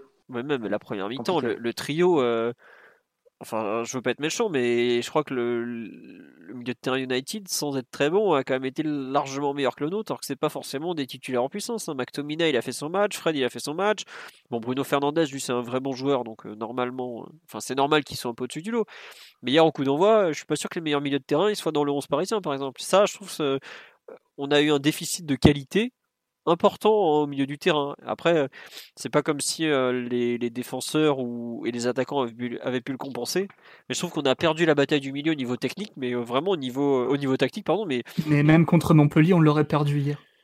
je sais pas, parce que après, tu sais, c'est, enfin, t'as, tu as quand même après les autres lignes qui peuvent aussi compenser un peu, mais hier là, enfin, c'est quand même une bonne équipe en face. Au coup d'envoi, il doit y avoir que des internationaux, par exemple, donc c'est quand même pas rien. Ouais, peut-être pas euh, quoique aussi.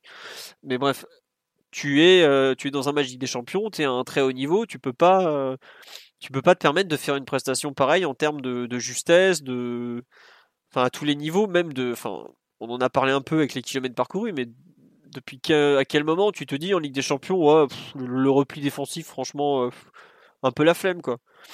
Et je trouve que ça vient un peu de la, on en a parlé, Tourelle a, foiré son plan de jeu, faut, faut le dire, hein, voilà, c'est comme ça, ça arrive, hein, et puis ça lui arrivera encore. hein, on est un très haut niveau européen où c'est des bons entraîneurs en face. Bon, même si celui-là, en l'occurrence, en face, je suis pas trop sûr. Mais euh, il y a quand même le fait que tu. Je sais plus ce que je voulais dire, c'est terrible. Je sais- Ah oui, non, que t'as mal préparé ta partie tactiquement, mais les joueurs, euh, ils l'ont mal préparé aussi mentalement, leur partie. Quoi. Ils sont... Tourelle en a un peu parlé après le match, il a pas voulu trop les charger, il a dit on réglera ça en interne, tout ça, parce que bon, en- enfin maintenant devant la presse, il va juste défendre son groupe et il dit, plus glo- globalement, il dit plus rien quoi. Bon voilà, c'est pas très intéressant, mais la plupart du temps c'est ça désormais. Mais euh, en fait le truc c'est que euh, t'as l'impression que les joueurs, en fait, ils ont un peu fait la même connerie qu'il y a un an et demi, qu'ils ont pas non plus trop pris le match au sérieux. Je trouve. Il y a des attitudes où Enfin, tu vois, Neymar, il est content, il a placé son petit pont au bout de deux minutes, mais on s'en fout, quoi, en fait. Euh, euh, Mbappé, pareil, euh, il, était déjà en train de se plaindre et de décrocher de la pointe, alors qu'il fallait plutôt attaquer la profondeur au bout de 10 minutes. Je parle même pas du match de Di Maria, qui est peut-être le plus mauvais des trois et qui passe un peu entre les gouttes. Mais ce que je veux dire, c'est qu'il y a des attitudes qui correspondent pas du tout. et même des problèmes de, concentration. Au bout d'un moment, la qualité technique, je suis d'accord, euh, t'as du talent ou t'en as pas à ce niveau-là, mais t'as quand même un problème de d'application. Mais clairement, et l'application, elle est pas là. Et je regrette l'application. euh, Il y a des moments, euh, il y avait personne autour. euh, Il suffit juste d'être euh, concentré, d'être dans le match, d'être euh, voilà. Je trouve que ça, ça n'y était pas non plus. Donc c'est vraiment un, match où euh, je trouve du début à la fin, c'est foiré quoi.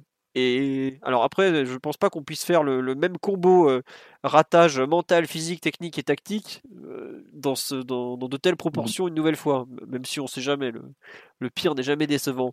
Mais euh, c'est quand même assez incroyable d'avoir réussi à faire tout ça ensemble sur Ligue des Champions où t'en as pas beaucoup dans l'année et où euh, tu sais que tu dois gagner pour bien lancer ta campagne parce que t'es allé en finale l'année dernière, que tu veux revivre de la même chose quoi. Donc euh, c'est, je trouve que c'est vraiment gênant le, le, louper où des fois tu peux louper un peu le plan de jeu mais être rattra- rattrapé, par tes joueurs, des fois un peu le contraire. Mais là, euh, t'en as pas un qui a rattrapé l'autre, au contraire, ils se sont euh, auto-tirés vers le bas l'un l'autre quoi.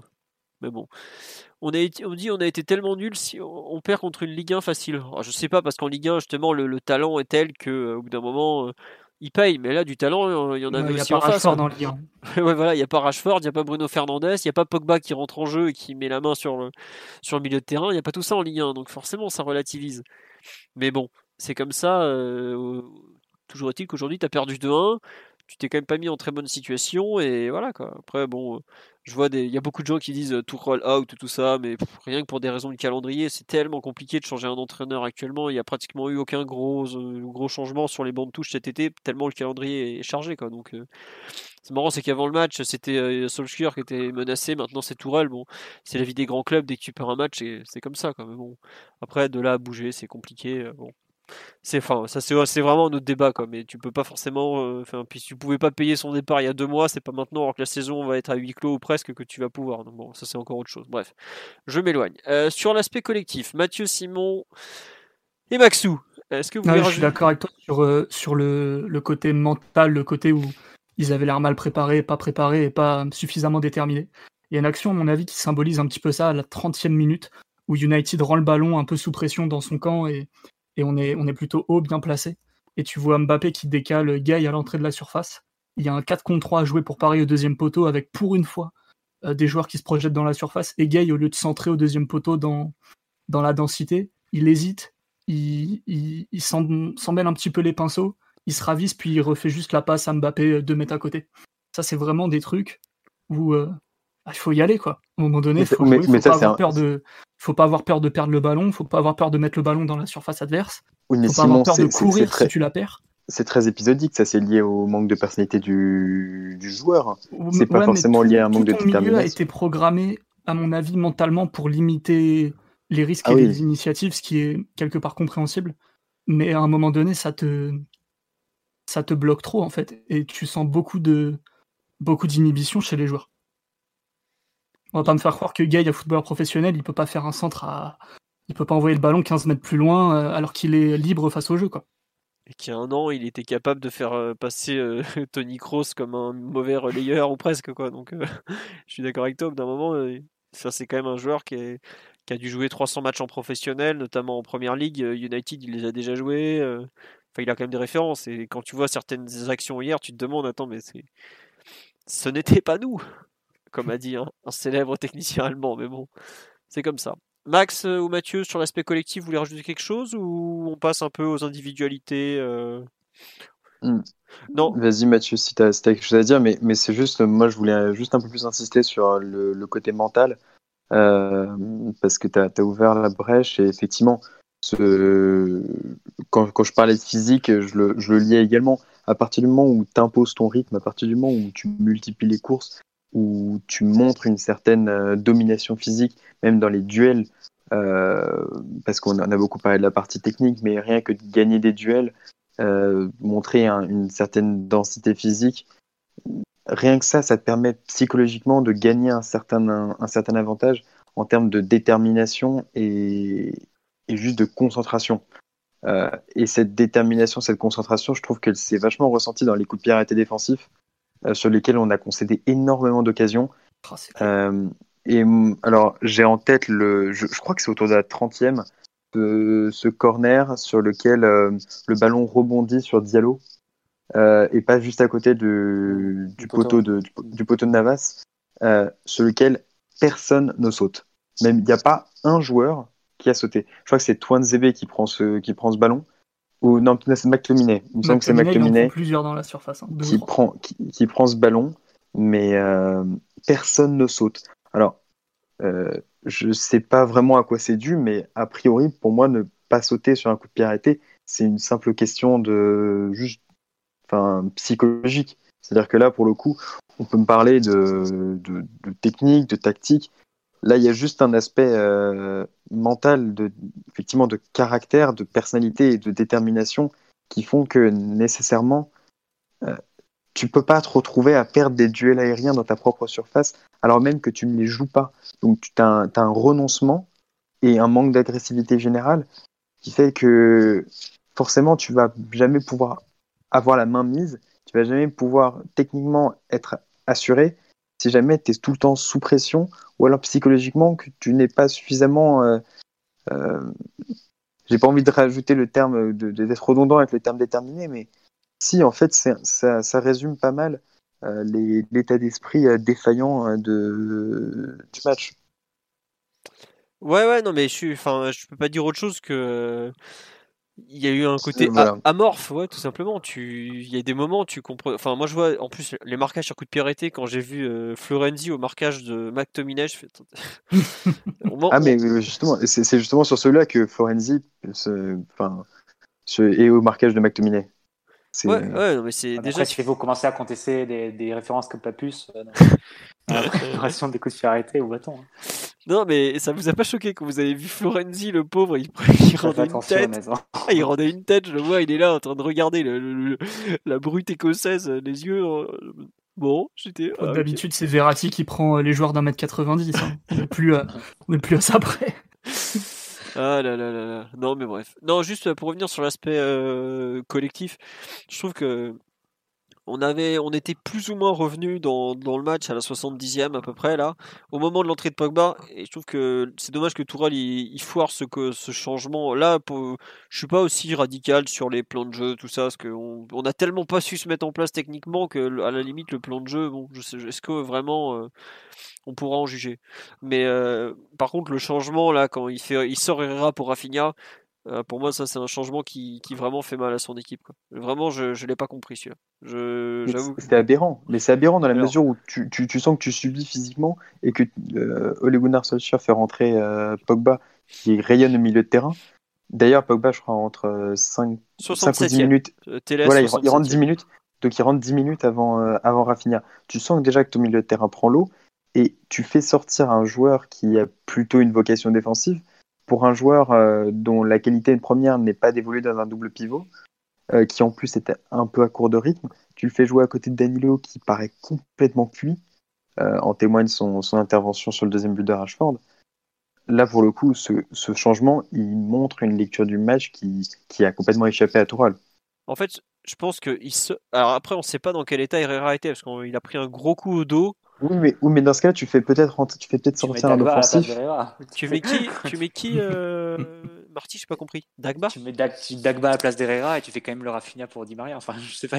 Non, non, mais je suis d'accord. Pour moi, le Rafinha aurait dû rentrer à la place de Di Maria qui était pas dans un bon jour. Après, on sait que Di Maria, euh, avec pas grand chose, est capable de te faire beaucoup. Ah, mais, non, de euh, vouloir. Enfin, à un moment, il y a le match qui est plus gagnable. Ouais. Mais, tu prends le 1 partout, tu le sécurises, c'est pas grave. Tu, mais Mathieu, je, pense que je pense que Tourelle a eu la même réflexion que Philo, à savoir que Di Maria, tu sais jamais ce qui peut te. Bah, il le sort que, son pied. que quand il, il le sort vraiment au dernier moment. Ouais, Rappelez-vous rappelez dans quel contexte on est à la 78e, juste avant le changement. Euh, on est plus proche du but de United que du but de, du PSG. Ah, mais bien entendu. Et à ce moment-là, je pense qu'il y a une perte de lucidité de la part de, l'entraîneur, mais même de la part des joueurs, parce qu'il y a les changements, mais il y a aussi la façon dont les joueurs euh, interprètent le match et les quatre offensifs continuent à jouer exactement de la même façon, alors qu'ils voyaient que, que, leur équipe était en calme en souffrance.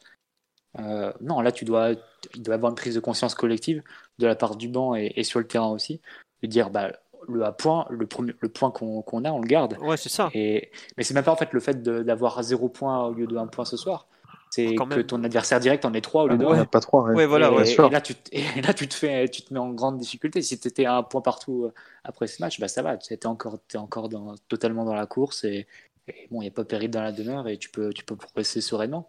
Mais on en parlera pour le, pour le reste de, la, mhm. de la poule. Là, tu te mets une sacrée pression parce qu'en gros, si tu et pas, si tu gagnes pas les deux prochains matchs, ça peut devenir tendu en fonction des résultats. Donc, euh, voilà, il faut, à un moment, il faut garder cette lucidité. Et, euh, moi, c'est une phrase que je répète souvent, mais à un moment, l'entraîneur, s'il apporte, s'il peut pas apporter à son équipe, qu'il se contente déjà de pas faire de dégâts. Et, euh, euh, et, là, pour le coup, il a, il a fait des dégâts, Tourelle, le, changement -là. le changement Herrera-Rafinha, c'est peut-être un de ses moins inspirés de, de, de, bah, de, la saison. Voilà, parce qu'il il aura du mal à faire pire que celui-là, je pense. Il a d'autant plus contribué à la destructure de, de l'équilibre, du semblant d'équilibre collectif. Euh, et, même ce manque de lucidité, on l'a vu, on le voit en fin de match, donc sur le but de Rashford. Rashford, au tout départ, il est sous la pression de, et au, marquage de Neymar. C'est Neymar qui est au marquage de, Rashford avant même que la balle soit dans les pieds de Pogba. Et Neymar se désintéresse complètement du positionnement et de la course de Rashford pour se, pour se replacer aux alentours des 30 mètres en attendant donc la balle euh, pour, euh, pour jouer une transition. Donc là, c'est-à-dire, c'est effectivement, on est dans cette lecture complètement faussée de la rencontre où les joueurs se sont, euh, se sont perdus dans cette partie de ping-pong en se disant que nécessairement ça allait pouvoir basculer d'un côté ou de l'autre et, euh, en, en, peut-être en surestimant leur capacité à pouvoir, euh, à pouvoir changer le cours de la rencontre. Alors même que bon, ben, quand, tu quand es autant en difficulté, autant garder ce point et empêcher ton adversaire de venir faire un très gros coup chez toi. Ouais, non, sur live, on nous dit euh, Naï tourne le dos à l'action. Ouais, non, mais carrément. Mais euh, enfin, on dit Neymar, mais il y a d'autres actions où Di Maria et Non, non, non, mais ils s'en foutent. c'est hein. juste. Ouais, là, euh, c'est vraiment sûr. Neymar parce que Neymar, s'il suit, s'il suit Wan Bissaka, bah, Bakker peut peut-être plus se protéger l'axe et, et bloquer, euh, et bloquer aussi la frappe de Rashford. Donc, euh, parce que tu vois, tu vois sur l'action, c'est Bakker qui, qui est un peu entre deux et qui essaye de, de gérer les deux joueurs à la fois. À la fois un peu protéger l'axe, pas ouvrir tant que ça l'angle pour, pour Rashford, mais aussi ne pas, ne pas laisser euh, Wan Bissaka complètement seul et démarqué sur le côté droit. Bon, c'est une erreur de sa part parce que je pense qu'à ce moment-là, il doit, il doit lâcher Wan Bissaka Ouais, et vraiment le recentrer. but, il est dans l'axe. hein. Ouais, non, exactement. Et de toute façon, Wan Bissaka, on sait que autant il est excellent défensivement et il l'a montré hier, mais euh, techniquement, c'est c'est pas du tout le, un, un latéral, on va dire, offensif Oh bah, avec un vu, impact. euh, Bah oui, non, mais ça s'est vu aussi, mais défensivement, il est vraiment excellent par contre. Mais euh, donc voilà, là, tu pouvais vraiment le lâcher et, et prioriser, entre guillemets, plus la, la protection de ton axe. Mais... Donc c'est une erreur de sa part, mais c'est aussi parce que Neymar, il fait pas la, il fait pas la, la moindre course de repli pour, pour donner cette sécurité-là à Bakker, pour, Non, avoir l'assurance au moins qu'il est, que, que Wan Bissaka est pris, quoi. Enfin, après, il a pas fait la moindre course de repli euh, de toute la. Bah, Tu, tu te rends compte que Moiskin, il a fait plus de courses de repli en une mi-temps que sans doute les trois autres euh, offensifs ré- Ah, mais je sais bien. réunis euh, sur l'ensemble du match. je je l'ai noté dans, dans les commentaires de- du match. hein, que- Il a, fait, il, a, il a fait comme Cavani à Dortmund. Quoi. Il a fait des, des, des courses jusque dans ses 30-40 mètres pour compenser. Et tu avais les trois autres qui étaient 20 mètres ou 20, 30 mètres plus haut. Ouais, qui attendent que. Voilà. quoi. Un des, un des privilèges de la vieillesse. Ah, tu joues pas au foot comme ça. hein.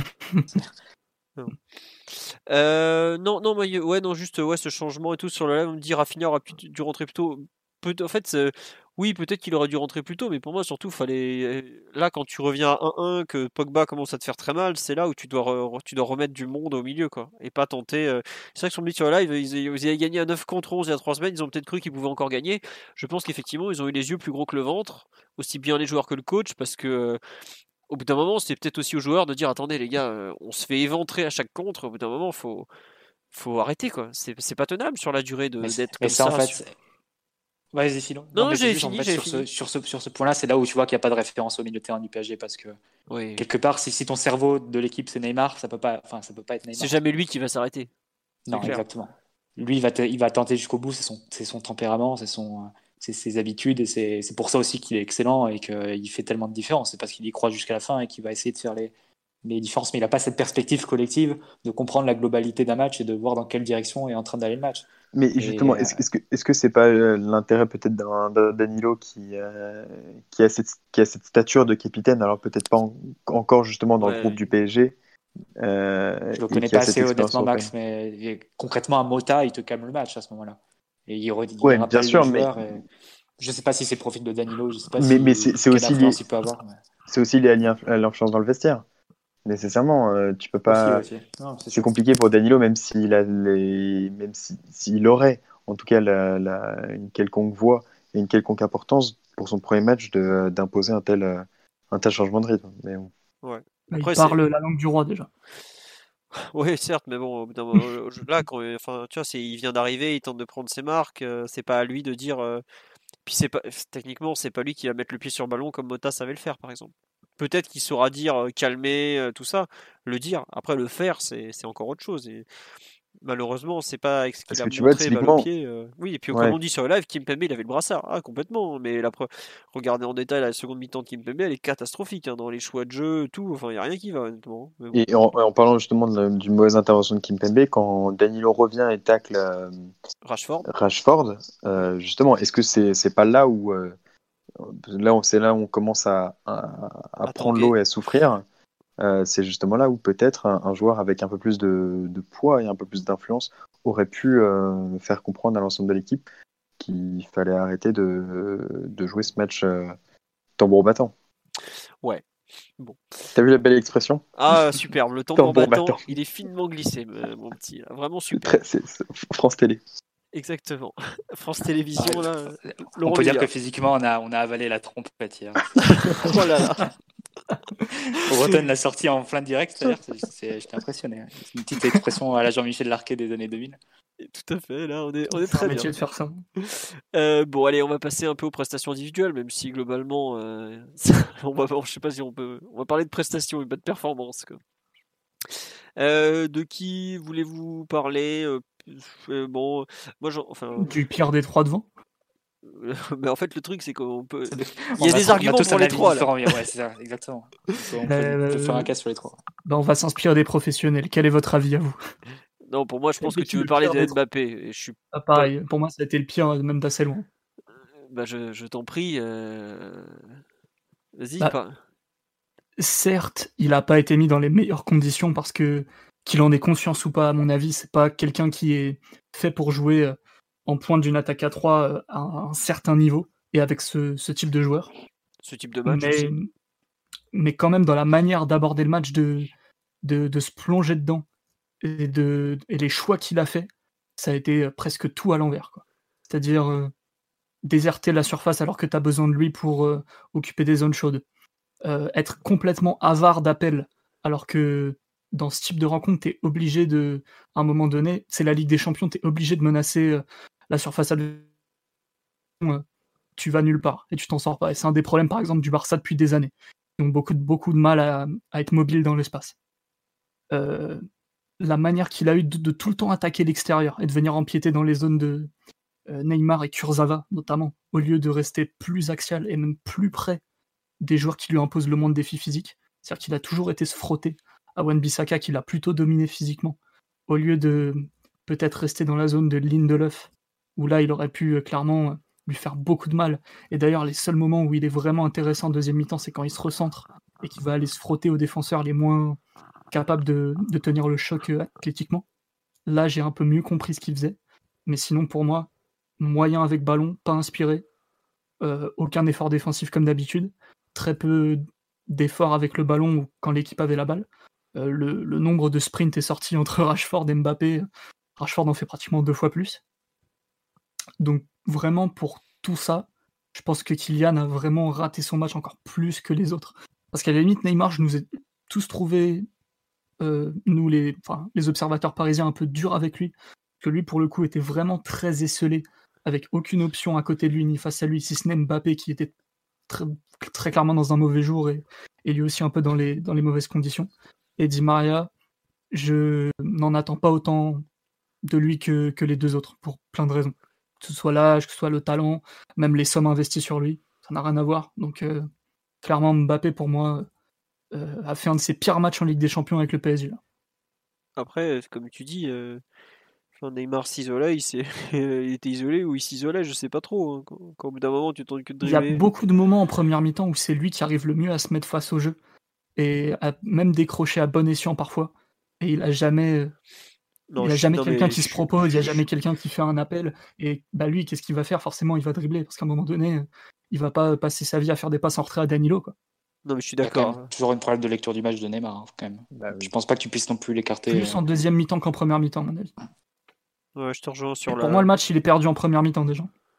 Ah, avec tu- euh, United qui, qui prend sa main sur le jeu, Ouais, le mais- but euh, qui te fait très très mal, même mentalement. Mais attends, t'as 1-1 à la 55e, t'es- t'es- t'es- c'est un cadeau du match ciel. euh, ton match, t'as encore, t'as plus d'un tiers encore du match pour, euh, pour le gagner, Simon. Euh, moment, je suis d'accord avec toi que la première mi-temps horrible qu'on fait ne nous aide pas, mais merde, t'as À 35 partir du minutes, moment, il te file un but, les mecs, il te file un but quand même. C'est Martial, tête décroisée, pff, enfin, même moi j'y croyais pas. hein. Enfin, vas-y, euh, je t'en prie. Non, mais donc, pour, euh, juste pour te répondre sur Mbappé, ce qu'on me dit sur euh, le live, je trouve que c'est bah, ce bon Doumbé qui me dit très justement son match, c'est comme s'il voulait pas jouer numéro 9. Bah, c'est ça, quoi. Mais il C'est a que- pas joué numéro que- 9 tout le ouais, match, c'est ça- le truc. Non, mais il a pas envie, tu vois. Enfin, il te fait tous, tu vois, ce que, ce que Simon dit, aller frotter aux défenseurs, attaquer la profondeur, euh, être capable de disparaître pendant 5-10 minutes parce que le jeu nécessite ça. Tout ça, il ne veut pas le faire, quoi. Quand il, quand il- Philo, à moment, il a vite, il a vite été changé de position, que ce soit en première et en deuxième période, on passe directement dans un 4-2-3-1 avec, euh, pour le coup, il est vraiment ailier gauche et, et au duel, et il passe pas non plus des, enfin, il fait pas non plus Bah, d'énormes différences sur ce côté-là. Ah, il en fait une, Ouais, voilà. action magnifique, et que ça, clairement, ça aurait pu faire un but génial si- s'il la rentre. Mais le reste, il s'est fait dominer par Wan-Bissaka et par, euh, et par Twanzebe. Hein. Ça, c'est, mais, euh, je pense que Attends, ça pour moi, il y a, il y a deux trucs différents. C'est que tu as d'un côté la réalisation technique où tu en parles, les dribbles ils passent pas à part une fois où effectivement il aurait pu mettre un but de fou. Et quand il joue en neuf, vraiment qu'on lui demande de faire le neuf devant en première mi-temps, il fait. En fait, il a même pas la volonté de faire le, le travail de neuf en fait. Et même faire le 9 à la Timo Werner, hein. pas forcément le 9 à la euh, Edin Dzeko. Ouais. C'est un peu ça qui me choque et je rejoins Simon, c'est que au final, euh, bah, il fait rien de son match quoi. Et au final, Simon, toi, tu, tu lui ferais peut-être presque le même reproche que ce soit quand il joue dans l'axe ou quand il joue sur le côté. C'est en gros de pas assez menacer la profondeur par rapport à ses, à ses qualités naturelles qui euh, l'y inviteraient en fait. C'est euh, parce que au fond, Ça Werner aussi, des- il, joue, il joue parfois sur le côté. Ça dépend beaucoup des matchs, mais là, il a clairement joué comme s'il avait un attaquant à côté de lui tout le match alors qu'il était tout seul en fait. Mais moi, je prends, on tous revient ses au mouvements, problème. toutes Mais... ses prises de balles, tout ce qu'il a fait, il, il le faisait comme s'il avait Icardi dans son dos, prêt à, prêt à, à se frotter aux défenseurs. Quoi. On en revient au problème, mais je vais le dire de façon un peu provocatrice. Mais aujourd'hui, si tu me demandes le, le 11 le plus fonctionnel du PSG ou le plus cohérent tactiquement, Non, je pense pas, que je sors, soit, je sors Neymar, soit Mbappé de l'équipe perso. parce, que c'est- parce que tu regardes l'effectif, non, sérieux, Euh, je vais essayer de l'expliquer un peu. Mais euh, tu regardes l'effectif, c'est un effectif de 4-3-3 clair, avec 6 milieux de terrain et 7 joueurs offensifs. Tu as tes deux sentinelles, Danilo et Paredes, dans des registres très différents. Tu as ton relayeur d'organisation comme Verratti et tu as, un relayeur- t'as un relayeur un peu plus de, de liant pour Rafinha, avec deux options en backup comme Herrera et Gay pour être un peu plus défensif et selon les, les plans de jeu. Tu as du Di Maria, t'as à droite, tu as un spécialiste d'avancante comme Icardi, et sur le côté, tu as un choix. c'est ça le problème, c'est que Neymar et Mbappé, à un moment, ils prennent les mêmes zones. Et c'est un peu le débat qu'on a depuis, depuis trois ans, et à savoir comment on les associe les deux. Le problème, c'est que déjà, ils jouent dans les mêmes zones, donc on les a rapprochés, ok, mais ils n'ont pas besoin des mêmes types de joueurs autour. Et, euh, et au final, quand tu, quand tu veux rapprocher Mbappé et mettre Neymar ensemble, tu as besoin d'un autre avant-centre. Et si tu rajoutes ton avant-centre, tu passes à quatre offensifs, tu déséquilibres complètement l'ensemble. Honnêtement, c'est très très difficile d'avoir un jeu choral et, cohérent, on va dire, si tu fais jouer les deux, les deux ensemble euh, euh, en laissant déjà autant de liberté, mais même par leur, euh, presque par leurs euh, instincts premiers, en fait, et par leur tendance naturelle. Et surtout depuis que Mbappé a évolué dans ce type de joueur-là. C'est-à-dire que s'il était en- un joueur un peu comme il était à ses débuts, c'est-à-dire pour le coup très direct, très euh, focalisé sur l'attaque de la profondeur, etc., tu pourrais trouver des solutions et, il se compléterait euh, peut-être encore mieux avec Neymar. Mais si ça devient un joueur qui demande le ballon dans les pieds, ou un joueur qui a besoin de s'excentrer, de toucher le ballon, etc., de, de venir provoquer l'adversaire, etc., bah, il prend la place de Neymar. Et ça, c'est un peu. euh, en tout cas, il marche sur les mêmes, plates-bandes que, Neymar. Et ça, ça, rend la chose encore plus compliquée pour équilibrer une équipe. Et c'est pour ça que tu as vu une équipe du PSG qui a créé un danger famélique par rapport à la qualité de tes joueurs que tu alignes et par rapport à la qualité de la ligne défensive qui est assez médiocre en face. Et euh, donc, quelque part, il y a quelque chose qui ne va pas dans cette, dans cette animation-là. Di Maria, Neymar, Mbappé, pour créer aussi peu d'occasions, et Neymar, Mbappé pour marquer encore une fois zéro but en Ligue des Champions pour la quatrième ou cinquième fois d'affilée, c'est qu'il y a quelque chose qui ne va pas. On va arrêter de, non plus de. Non, mais c'est vrai, tu as raison de et de, dire. et de dire que, et de dire que non, non, c'est les meilleurs joueurs du monde, il faut les mettre ensemble et, et euh, ils, vont, ils vont créer les décalages et tout ça. Non, c'est pas le cas. On voit bien depuis, depuis 4-5 matchs. Euh, là, les retours face à Dortmund. Bon, certes, Neymar met deux, types, deux tapis, merci à lui. Bon, dans un sur coup de pied arrêté. Euh, le- les matchs face à l'Atalanta, les matchs face à, face à, face à Leipzig et les matchs face au Bayern, le match, euh, le match hier, tu vois que c'est des. Même, tu peux même les mettre les deux, les deux finales de coupe aussi, qui sont jouées un peu dans ce, Oh là dans là. ce pl- plan de jeu-là. Tu vois bien qu'il y a un souci offensivement, que, que, c'est pas, que ça se complète pas bien, qu'en ce moment, c'est pas complémentaire ce qu'on ce qu'on fait dans, dans notre approche sur la ligne offensive. Donc, euh, évidemment, il n'y a aucun entraîneur qui va mettre l'un des, deux, l'un des deux sur le banc. Je dis ça sans- en sachant très bien c'est très que ça viendra, parce que ça verra jamais le jour. Et de toute façon, tu mets les deux, sur- tu mets les deux, deux sur le terrain. Tu peux même mettre Neymar, euh, tu mets un double pivot Neymar Simon euh, en Ligue 1 et, et ça passe. Mais, mais, euh, mais- Pauvre mais Simon voilà, qui se prend une balle perdue comme ça. J'ai refoulé les terrains cette semaine. Je tiens à Mathieu, après, que Simon était au départ un ailier droit euh, digne de. Figo, nous a-t-il vendu. Je meilleur, souviens-toi. meilleur à la finition. Meilleur en j'ai oublié. Non, mais j'ai fait évoluer mon jeu, je suis plus un Riquelme maintenant. Non, mais c'est vrai que ce que disait la Mais dans les grands matchs, il y a un problème. Non, mais je suis d'accord. On... Mais euh, voilà, on le sait que c'est c'est à la fois une énorme force et une, une faiblesse structurelle qui aujourd'hui est toujours euh, présente, quoi, qui, qui- où on n'a pas trouvé de solution, quoi, insoluble. Et c'est vrai qu'on sur live, on me dit, Emery avait peut-être raison de mettre Mbappé à droite dans la compo, mais le problème c'est que depuis Mbappé n'est Mbappé plus ce joueur. Voilà. Mm, mm. Il a changé Mbappé, c'est plus ce joueur-là. quoi. Après, c'est vrai qu'il y a. Il y avait la thèse de Neymar 10 qui permettait à Mbappé de partir de- depuis le côté gauche et tout. Et je pense que aujourd'hui, comme tu l'as dit, je crois pas du tout en Mbappé seul en neuf dans un 4-3-3. Peut-être je crois un peu plus dans cette thèse de Neymar en faux 10 aussi.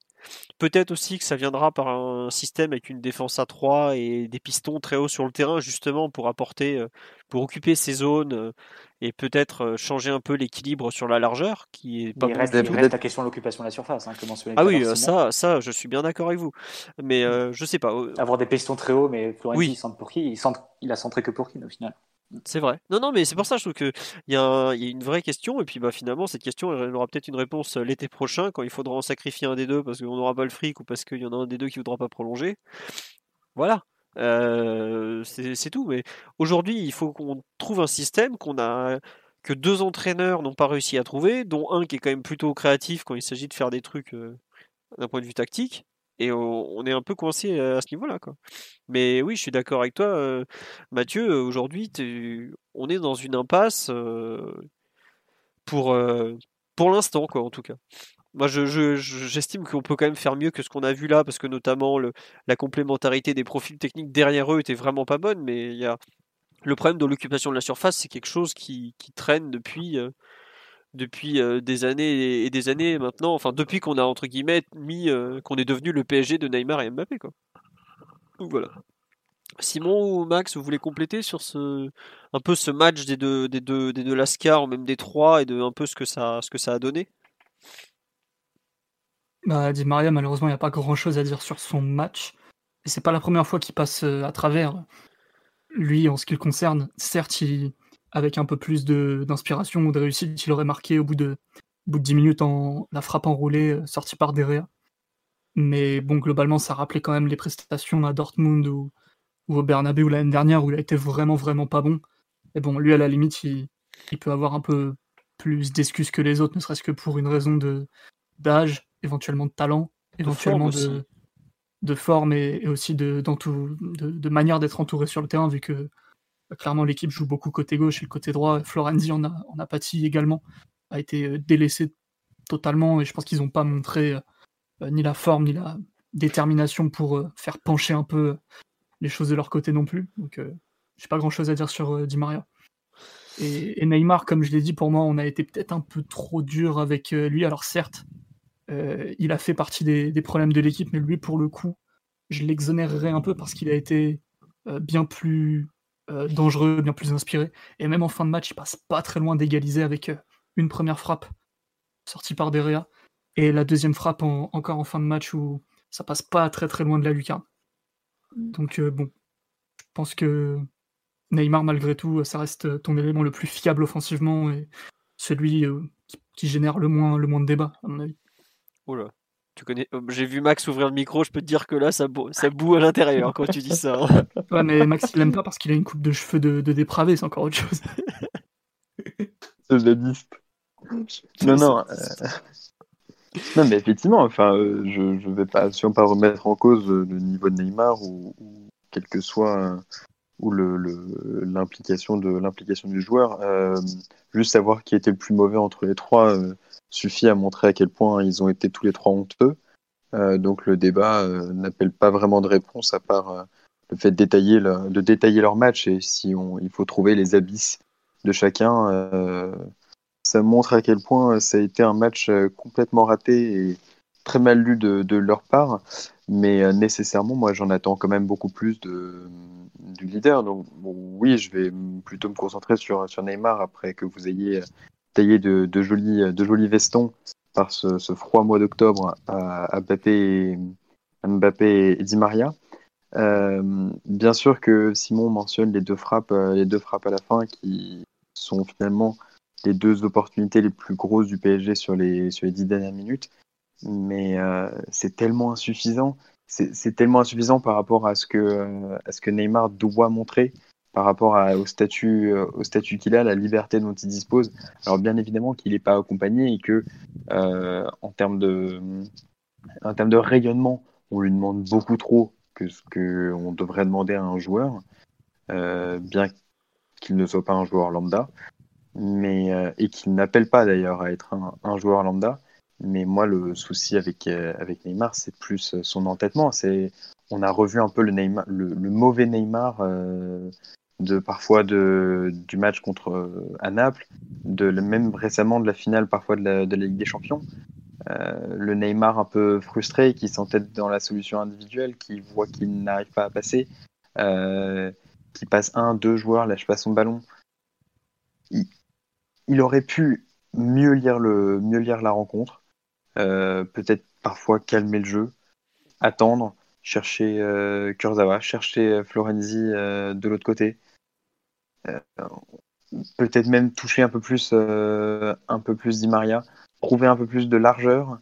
Et, euh, et puis non, moi c'est surtout l'attitude, l'attitude qui est très gênante. Euh, en fin de match, euh, justement sur cette opportunité où, dont on, parlait en, début de podcast, avec euh, la frappe de, Rashford qui est sortie par les pieds de, par les pieds de Navas. Juste après, tu donc c'est, Neymar qui récupère la balle à 30 mètres et la perd immédiatement sous la pression de Pogba et se désintéresse complètement de, du ballon. Il perd le ballon, s'arrête de, de courir, et euh, si tant est qu'il ait commencé d'ailleurs, et donc attend que Pogba mette le danger dans les 30 derniers mètres. Moi, c'est pas du tout les attitudes que je trouve euh, intelligentes et responsables pour un joueur qui tente à être euh, le leader de ton équipe. De ton équipe. Alors, je vais arrêter mon tunnel non, mais euh, enfin, moi je te rejoins sur les. En fait, en gros, ce qui est frustrant, c'est que le, le mauvais Neymar, là, celui d'hier, qui qui fait deux trois trucs pour sauver son match, mais qui globalement te coûte tellement collectivement, et je trouve te, te sape un peu le l'esprit collectif de ton équipe quoi. Quand t'as le mec, enfin ces 20 dernières minutes, franchement, je sais pas, il fait ses deux frappes, mais il rate tout quoi je trouve que même pour ses coéquipiers, c'est un peu. C'est décourageant. Euh, c'est décourageant, quoi. T'as un côté. Euh, bon, ok, on doit courir et leur filer la balle, mais il, s'en fout, il dribble, il fait n'importe quoi. Il y a, je crois, il y a trois contres qui viennent de perdre de balle où il fait n'importe quoi au rond central, quoi. T'es là, mais. Et Mathieu, on parlait tout à l'heure des problèmes de lecture de match, mais je trouve que sur des rencontres comme celle d'hier où on est dans le dur physiquement et tout, c'est franchement très handicapant. Là. Et pourtant, je sais qu'il est capable de faire des, choses euh, extraordinaire et d'être vraiment très performant. Mais sur un, match comme ça, c'est les problèmes de lecture de, match euh, où il fait un peu n'importe quoi, où il, se met dans son petit monde, quoi. C'est vraiment euh, là, on n'est même plus dans le 7 plus 3, on est vraiment dans le 10 euh, plus, plus lui, quoi. Là, c'est très très contre-productif dans ces cas-là. Et malheureusement, on pensait qu'il avait un peu plus évolué que ça, je pense. Et, on se rend compte que non, pas encore, en fait. Et ça, c'est un peu frustrant de là, enfin après, euh, au prochain match, il sera peut-être excellent, il sera peut-être excellent. voilà, ça reste un joueur euh, extraordinaire, mais euh, vraiment ce, côté. Bah, Simon, il, t'a dit, il sort de l'avion? Ouais, lui, pour le coup, il sortait de l'avion. Attends, il, a, il est rentré jeudi, mercredi d'avant. Il était, il était au Pérou, il n'était pas non plus en Antarctique, en Antarctique, le mec. On lui a même filé un jour de repos en plus pour qu'il soit bien concentré et tout ça. Et il fait ce match-là. Attends. Enfin, t'as, Danilo qui, qui, qui, fait pas un match plus mauvais alors qu'il débarquait, qui connaît même pas les prénoms de tout le monde, quoi. Non, franchement, euh, je te trouve très, très gentil, euh, Simon, avec le match de Neymar. Mais après, enfin, je comprends aussi, c'est que tu as, il y a de l'apport, il y a des trucs positifs dedans. Mais vraiment, les, les 20 dernières minutes, je les trouve. Euh, Et je suis assez d'accord, en fait. Je trouve que c'est les 20 dernières minutes qui, enfin, que tu retiens, en fait. Et à partir du moment où c'est celle que tu retiens, nécessairement, euh, c'est celles qui vont un peu plus euh, te, te, laisser une image absolument désastreuse de son match, qui, où il multiplie les pertes de balles, les dribbles inutiles, et euh, finalement il met plus en danger son équipe qu'il ne lui apporte.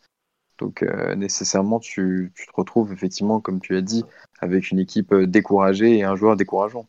Ouais. Sur live, on me dit c'est une réaction peut-être, mais il n'a pas à avoir cette réaction. Enfin, c'est je sais pas, j'ai l'impression que ce débat sur Neymar et tout, euh, c'est, un peu ce qu'on a. Enfin, je crois que c'est toi, Mathieu, qui a cité Naples PSG tout à l'heure.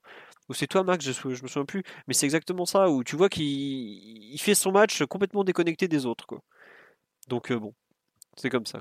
On dit, ouais, les 20 dernières minutes sont atroces, et en plus, on prend le deuxième but dans les 20 dernières minutes. Mais on prend le deuxième but, mais le nombre. Je crois que United a plus de vraies occasions dans les 20 dernières minutes, quand il commence vraiment à faire n'importe quoi, qu'il offre des cartouches de contre, que dans les 70 premières, en fait. Enfin, euh, bon, enfin, après, on en a parlé, il y a le déséquilibre du milieu de terrain, il y a le fait que les joueurs étaient carbo, enfin, bon, voilà, quoi. Bon. Euh, vous voulez rajouter quelque chose ou on, change peut-être de ligne parce qu'on a déjà beaucoup parlé de l'attaque? Euh, Est-ce que vous voulez parler tiens, du premier match de, Danilo, messieurs, peut-être? C'était quand même un des joueurs qu'on a découvert, donc enfin découvert, qu'on a vu sous le maillot parisien intégré ou, pas justement aux autres pour la première fois mardi soir. Oui, Simon, Allons-y. Tu l'avais, avais fait, enfin, fait un long portrait de lui sur le site mardi qu'on avait publié mardi midi, si je me trompe pas, mmh où tu disais bah, un peu qu'il y a certains points que tu avais soulignés, d'autres que avais, qui n'ont pas encore été trop, trop mis à un défaut, je pense. Qu'est-ce que tu en as pensé de cette première? Ah, Un match très conforme au, joueur qu'il est, en fait. Euh, défensivement capable d'être très bien placé, très, très discipliné aussi, vu que beaucoup, surtout en première mi-temps, on lui a demandé pratiquement d'être au marquage individuel de, de Fernandez et il l'a suivi dans des zones. moi, je suis pas très fan de ce genre d'animation, mais pour le coup, le PSG, sur sa défense placée, a pas été trop trop mis à défaut en début de, début de match, en tout cas en première mi-temps si ce n'est peut-être une occasion et, le penalty. Euh, donc je l'ai trouvé plutôt efficace dans ce, dans ce registre-là. Il n'a pas surdominé dans les airs non plus. Je l'ai pas vu euh, impérial, mais c'était pas le, genre de match où, où il se recevait des, des ogives sur la tête 90 euh, minutes non plus. donc plutôt avec quand même du volume mine de rien. Alors effectivement, c'est pas le joueur le plus euh, désormais le plus généreux ou le plus capable de faire les, courses les plus difficiles, mais il a été capable de, plusieurs replis, surtout dans le bon timing. C'est là qu'on voit que c'est un joueur qui, est fort défensivement, parce que il, compense très bien ses limites de lui-même en fait, plutôt que de demander aux autres de le faire pour lui. là, on voit tout l'apport qu'il peut avoir. Par contre, techniquement, euh, j'ai vu euh, le joueur que j'avais vu ces derniers temps en fait, vu que j'avais revu beaucoup de matchs de lui, en, enfin beaucoup, une, petite dizaine en 2019 et 2020. Et bah, c'est un joueur qui est au mieux propre en étant un peu neutre, et au pire euh, qui euh, ne t'apporte rien et peut même te, créer des problèmes parce que à un moment donné, ne, rien apporter, c'est aussi inviter l'adversaire à, venir t'embêter. Donc je l'ai plutôt vu dans ses standards actuels, on va dire. C'est un joueur qui arrivait prêt, qu'il avait fait euh, toute la préparation avec Porto sans Final 8 ni rien du tout. Il avait commencé la Liga NOS, il avait joué en sélection donc ça m'étonne pas qu'il ait déjà un niveau de forme à peu près conforme à ce que serait son 100% actuel. Donc euh, non, plutôt un match euh, honnête, mais malgré tout euh, des limites pour la Ligue des Champions à mon avis. Bon, tu as des gens qui sont contre le fait que tu t'exprimes parce que tu es trop dur avec lui, Simon. Euh, Max, problème. non, non, mais enfin, ce que tu dis, on, on l'avait un peu noté. Enfin, t'as rien, je être méchant, mais t'as rien dit d'extraordinaire euh, sur le match de, Danilo. Hein. C'est pas non, enfin, Mathieu au Max, je pense que. Oui, non, non, Mathieu au Max, je pense qu'on on rejoint un peu Simon. Est-ce qu'il y a autre chose que tu veux rajouter, euh, Max ou, Mathieu d'ailleurs? Pas grand chose, assez conforme à ce que à ce que j'avais vu de lui, à ce que j'avais lu de lui, donc euh, effectivement, euh, comme Simon l'a très bien résumé. Euh, et finalement, on peut aussi noter que je pense que dans sa relance, euh, il s'est pas forcément autant caché que les autres, je trouve, et a souffert plus du manque de repères avec ses coéquipiers. Voilà, c'est le, seul point sur lequel je lui accorderais, enfin, je le dédonnerais, et je me dis qu'il y, y, a un axe d'amélioration. Alors, moi j'ai pas mal de trucs à rajouter. Il y a beaucoup de récompenses sur le live. On nous dit pour maximiser Danilo, il faut au moins qu'il joue avec Verratti Rafinha. Je suis d'accord, il faudra peut-être le voir avec des profils plus techniques autour de lui, euh, un peu à l'image de. Je crois que c'est toi, Simon, dans ton, dans ton article sur lui, qui avait comparé avec euh, Paredes Kwasi, par exemple. Je pense que Danilo, euh, mm. Danilo Paredes peut être une très bonne paire. Danilo Verratti, pourquoi pas, même si c'est vrai que Verratti a peut-être besoin d'un joueur plus technique à ses côtés. Ouais, c'est ça le truc, c'est la division des tâches dans le football. Hein, ouais, c'est pas toujours On avait déjà dit que enfin, il faut bien voir comment ça. C'est plus des connexions hein, qui se font au foot, c'est pas des séparations un type qui s'occupe de la défense, un type qui s'occupe de créer, un, ah, si, type qui fait, euh, qui fait bien. Hier soir, c'était ça, mais nous. mais c'est pour ça que ça a été dégueulasse d'ailleurs. Voilà. Allô? Non, non. Mais fini, fini, non, c'est bon, j'ai juste dit que c'était hier, euh, c'était ça, C'est que quand t'as pas de connexion collective. c'est ça, quand euh, on avait déjà dit ça au moment de Krikoviak, je compare pas les joueurs. Encore une fois, je connais mal Danilo, donc je ne compare pas le niveau et je ne dis pas que c'est le niveau Krikoviak, mais on avait déjà dit que Krikoviak était devait être le chaînon manquant entre guillemets et qu'il allait libérer Verratti. Non, au final, non. Il surresponsabilise encore plus Verratti. Il le libère pas. Il le surresponsabilise parce que Verratti doit faire les choses pour deux euh, à la relance. Donc, il euh, faut faire attention quand même avec les raccourcis en disant euh, un tel va libérer parce qu'il va porter le, physique, la défense. C'est, je pense, c'est un peu plus compliqué que ça le football. Non, par contre, juste sur euh, moi sur son match, ouais, il y a les, les transversales en, en touche ou les passes vers personne, c'était c'était un peu gênant, mais ça, honnêtement, j'ai du mal à lui en vouloir par rapport au manque de repères, tout ça. euh. Enfin, il joue à Porto, il passe au PSG, on a, on n'était pas non plus très très en forme, euh, très organisé collectivement, donc bon, Mais pourquoi Bonne pas. utilisation de son pied gauche, non, par contre. Ouais, ouais, enfin, je- Il est à l'aise pour, pour faire des passes de son mauvais pied, euh, des passes simples, hein, je dis. Mais oui. euh, pour écarter, quand il veut écarter à gauche, il peut la faire du pied gauche. quoi. Non, c'est sûr que c'est pas euh, comme Bruno Fernandes qui t'envoie des transversales Non. pied gauche euh, en déséquilibre, euh, mais c'était que le Portugal, c'était pas, c'était pas PSG MU. Euh, non, moi j'ai bien aimé deux trois trucs, notamment euh, plusieurs fois, je trouve en seconde période, il a réussi à récupérer des ballons très hauts, des seconds ballons notamment sur des corners repoussés qui nous permettaient de mettre beaucoup de monde dans la surface. Donc ça, je trouve ça très bien parce que c'est typiquement le genre d'action où en général on, on manque de présence et tout. euh, très bonne chose. Euh, J'attends de le voir un peu plus intégré collectivement pour compenser ses, manques. Parce que euh, voilà, il y a effectivement le crochet sur le but où on est en fin de match, il est rincé, mais il faut pas oublier que juste avant, il a couru combien, il a fait combien d'allers-retours pour sauver des, des contres et tout ça. Le retour sur Rashford dans la défense, dans la surface, il est franchement impressionnant. Euh, parce que l'action, Il euh, ça va vite. Hein. Rashford, il, Il faut le faire. Hein. ah, franchement, Putain. euh, ça c'est une intervention vraiment très haut niveau, je trouve. Donc, euh, je suis peut-être pas aussi, je j'en attendais honnêtement moins par rapport à au comment dirais-je, par rapport aux, aux circonstances, par rapport au fait que le bon, il enfin il quitte Porto, euh, qui où il est là, je sais plus depuis combien d'années il était là-bas. Enfin, je sais pas si on se rend compte, c'est quand même un gros changement pour lui. Et finalement, euh, je je trouve qu'il fait pas un, pas un grand match, hein, mais un- un match très digne. Ouais, voilà. Enfin, je trouve que par rapport à ses qualités, il les a mieux exploitées que d'autres euh, qui en ont beaucoup plus sur le terrain euh, n'ont su le faire. Voilà.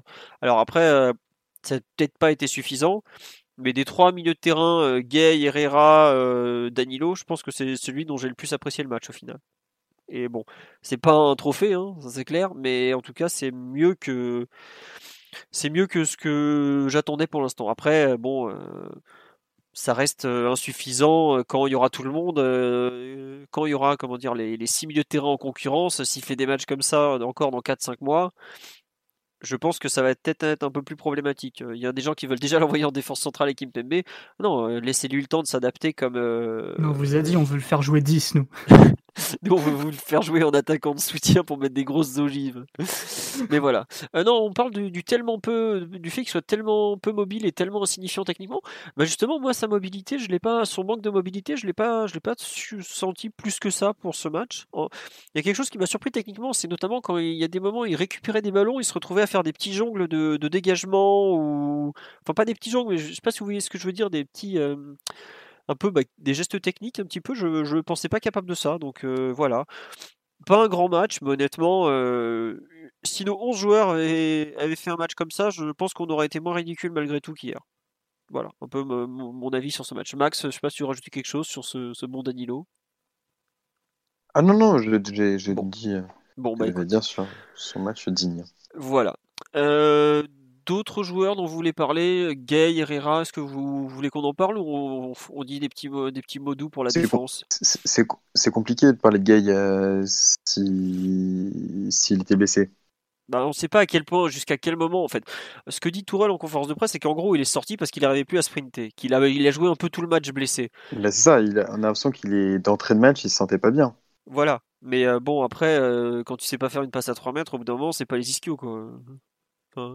Très discret. Enfin, moi, j'ai pas envie de le, charger trop ça, de le charger trop, parce que bah, déjà, il, va passer 3 semaines au moins à l'infirmerie, visiblement.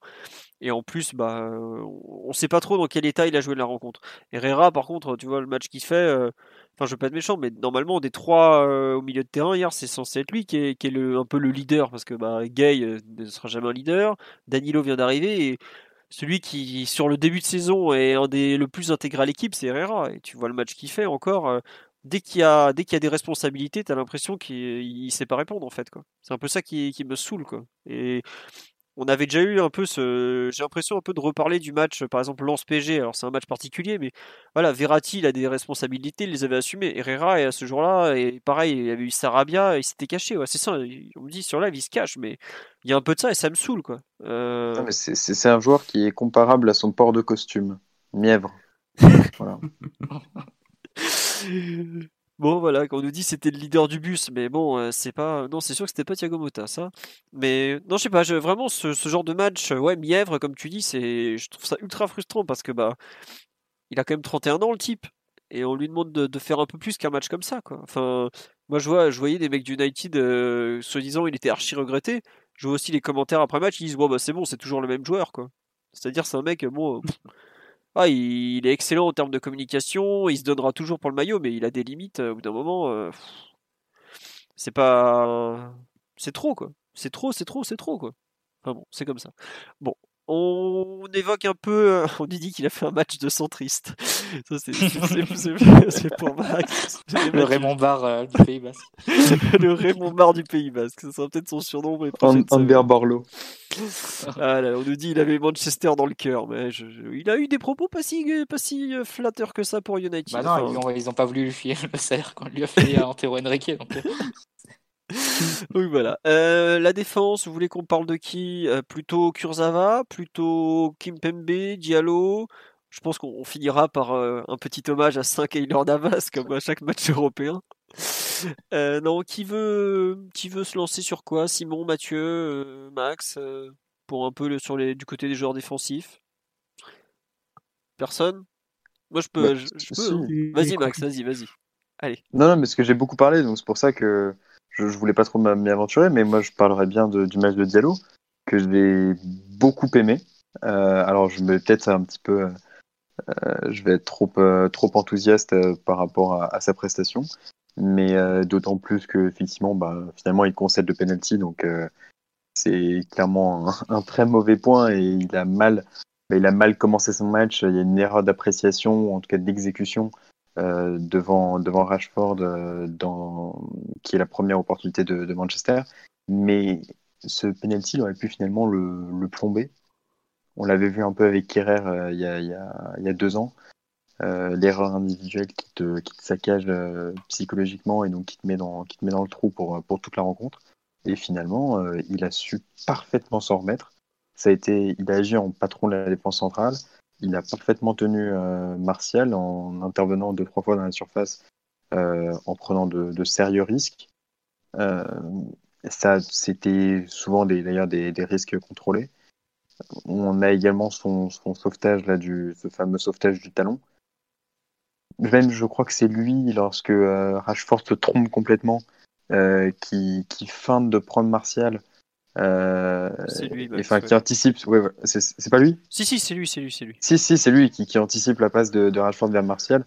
Euh, je veux dire, franchement, j'ai trouvé que en, en termes de, joueur qui est capable de rebondir après une telle faute individuelle dans un, à une place qui n'est pas forcément la sienne, donc euh, axe droit de la défense centrale, c'était très fort et, euh, et vraiment chapeau parce que il fallait il fallait pouvoir réagir et, puis euh, être capable de tenir une défense centrale où Kimpembe l'a pas l'a pas aidé. Euh, sur le live, il y a beaucoup de personnes qui sont plus ou moins d'accord avec toi. C'est vrai que ce penalty coûte cher. Euh, Honnêtement, ce penalty fait, je trouve lui, je le trouve très lié en fait à son positionnement déjà parce que tu as l'impression que s'il est axe gauche, il fait, il positionne pas son corps pareil et je pense qu'il n'y a pas penalty. Bon bah là, il joue axe droit, il doit s'adapter, il s'adapte pas, l'adaptation est pas bonne. Il y a aussi un loupé sur un dégagement au début de match où techniquement il se loupe un peu. Enfin, c'est pas très propre. Mais moi, je te rejoins sur le fait que la- le rebond mental est à souligner.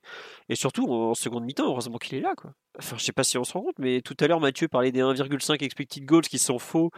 Et je, je le rejoins totalement. Et on, on aurait pu en prendre. trompeur, pas faux. Et Pas- trompeur. euh, trompeur, ouais, voilà, tu as raison, pas faux, trompeur. Mais euh, je pense que Diallo euh, est une des raisons, euh, à ces- enfin, une des explications à ces, ces X, X goals euh, un peu trompeurs, hein, parce que euh, moi, je, enfin, je vois au coup d'envoi, la défense, c'est Kurzawa, Kimpembe, Diallo, Florenzi. Le mec le moins installé dans l'équipe, c'est Diallo. Hein. Et pourtant, celui qui va, je pense, le plus assurer, même si le match de Florenzi il est vraiment très particulier parce qu'il il était tout seul dans son coin, et j'ai l'impression qu'il n'a pas participé au même match que les autres, le pauvre. Mais je vois, euh, Kimpembe, par exemple, était censé tirer Diallo vers le haut, et c'est le contraire qui se passe.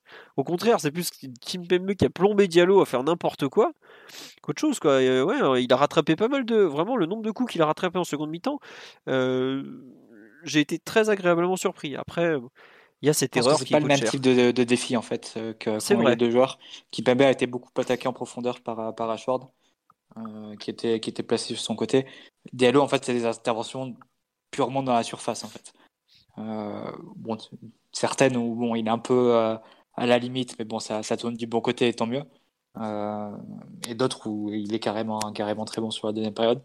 Mais il était c'est plus des interventions comme ça sur la, sur la, vraiment dans la surface. Et souvent d'ailleurs, après euh, une première différence qui avait été faite sur le côté de, de Kimpembe. Et du coup, c'est lui qui arrivait un, un peu sur un centre ou qui arrivait pour un, pour un dégagement comme ça, pour une interception comme ça. Mais pas, du coup, c'est pas vraiment le même type de, duel qu'ont eu à, livrer les deux joueurs. Et Kimpembe a forcément été plus en difficulté, déjà parce qu'il est, moins bon dans ce, dans ce domaine de courir vers son but et devoir gérer de l'espace dans son dos. Euh, et en plus, avec un joueur comme, comme Rashford qui se déplace très bien, donc euh, c'est sûr qu'il a été un peu plus euh, un peu plus en difficulté. Je mettrai un tout petit bémol sur ce que tu as dit sur la chronologie en fait Max parce que tu as eu l'air de dire que l'erreur sur son penalty était un peu isolée et, et après il se, il se reprend bien. Je pense au contraire enfin je pense pour nuancer un petit peu que c'est la poursuite d'un début de match qui était assez compliqué hein, quand même pour Non, non, j'ai mentionné justement cette, première intervention. difficile. Parce que tu as l'intervention sur le centre en première intention de, de Bruno Bruno Fernandes, Fernandes. de, de venu du côté droit, où bon, là ça tombe, ça tombe du bon côté, mais bon, elle est ratée. Et tu as aussi deux situations où il laisse Martial avancer, euh, notamment enrouler une première frappe euh, dès le début du match. Mm. Euh, il recule trop et Martial a une possibilité de. Juste avant le penalty d'ailleurs, il me semble. Martial a la possibilité de- d'enrouler, de faire une Thierry Henry. Et, et il mesure un peu mal, il cadre un peu mal sa, sa frappe. Mais Diallo, il n'est pas passé au contact, il n'est pas assez, assez proche de lui. Après, effectivement, après le penalty, notamment en seconde période, il, il faut faire des interventions qui seront, qui sont, qui seront salvatrices. Simon, tu ton avis un peu sur le, le match de, de Diallo? Je pense qu'on surpris en bien vu la chronologie suis- toi aussi. Tu as, t'as eu des trucs avec, euh, euh, qui t'ont. Oui, vas-y. Je trouvais le début de match très difficile. Et, et en fait, même avec ballon, je le trouvais. euh, on l'avait déjà vu hein, faire ça un peu euh, au match d'avant en Ligue 1, Anime. où en fait, il n'arrive pas du tout à jouer à droite avec ballon. En fait, il prend la balle, il est déjà très recentré, et ensuite il s'oriente vers la gauche. Et parfois même, on le voyait passer devant Kimpembe, une ou deux fois en première mi-temps, où on avait encore pas mal la possession. Plusieurs fois, on l'a vu passer devant Kimpembe, ce qui a fait que, en termes de, de relance et de capacité à trouver des zones sur le terrain, ça a été un peu limitant, on va dire. Que techniquement, c'était quand même propre ce qu'il faisait. Donc, euh, de ce point de vue-là, euh, je pense pas qu'il ait un grand avenir au poste de central droit. Par contre, euh, défensivement, je l'ai vu très très fort en deuxième mi-temps. Et surtout, physiquement, j'ai trouvé qu'il faisait des choses qu'il était pas capable de faire avant, ou qu'on l'avait pas vu faire depuis très longtemps en tout cas. Euh, la manière d'intervenir, d'être euh, assez saignant, alors que des fois il est un peu, un peu léger au contact. L'accélération aussi, je lui ai trouvé beaucoup de, vitesse au démarrage, alors que d'habitude, certes il a une bonne pointe de vitesse, mais au démarrage je le trouvais un peu emprunté. Et là non, on a plutôt vu du, très bon dialogue passer la, première demi-heure qui était compliquée. Non, mais c'est vrai qu'on cherchait peut-être un peu une mi-temps référence pour lui depuis un moment. Où on va peut-être pas parler de match référence parce qu'effectivement, il y a euh, ces 15-20 premières minutes qui sont très, très compliquées, mais euh, c'est peut-être une des premières fois où il arrive autant à montrer ses qualités en fait. On sait que c'est pas un joueur qui est forcément très à l'aise dans, dans le duel parce qu'il il est pas, il tente de mettre de l'impact, mais on voit que c'est pas Kimpembe et tout ça. Mais euh, il y a malgré tout, euh, c'est rare que, enfin, on voit qu'il a des vraies qualités de lecture défensive, je pense notamment, et il a bien su les montrer. Après, euh, la, la charnière Kimpembe Diallo, malheureusement, je suis pas sûr qu'elle. Bon, en Ligue 1, elle fera le travail. On l'avait vu à Nîmes, et je pense que, enfin, on va pas toujours croiser Rashford et Martial en Ligue 1. hein. Je, je, crois pas qu'on les croisera d'ailleurs même.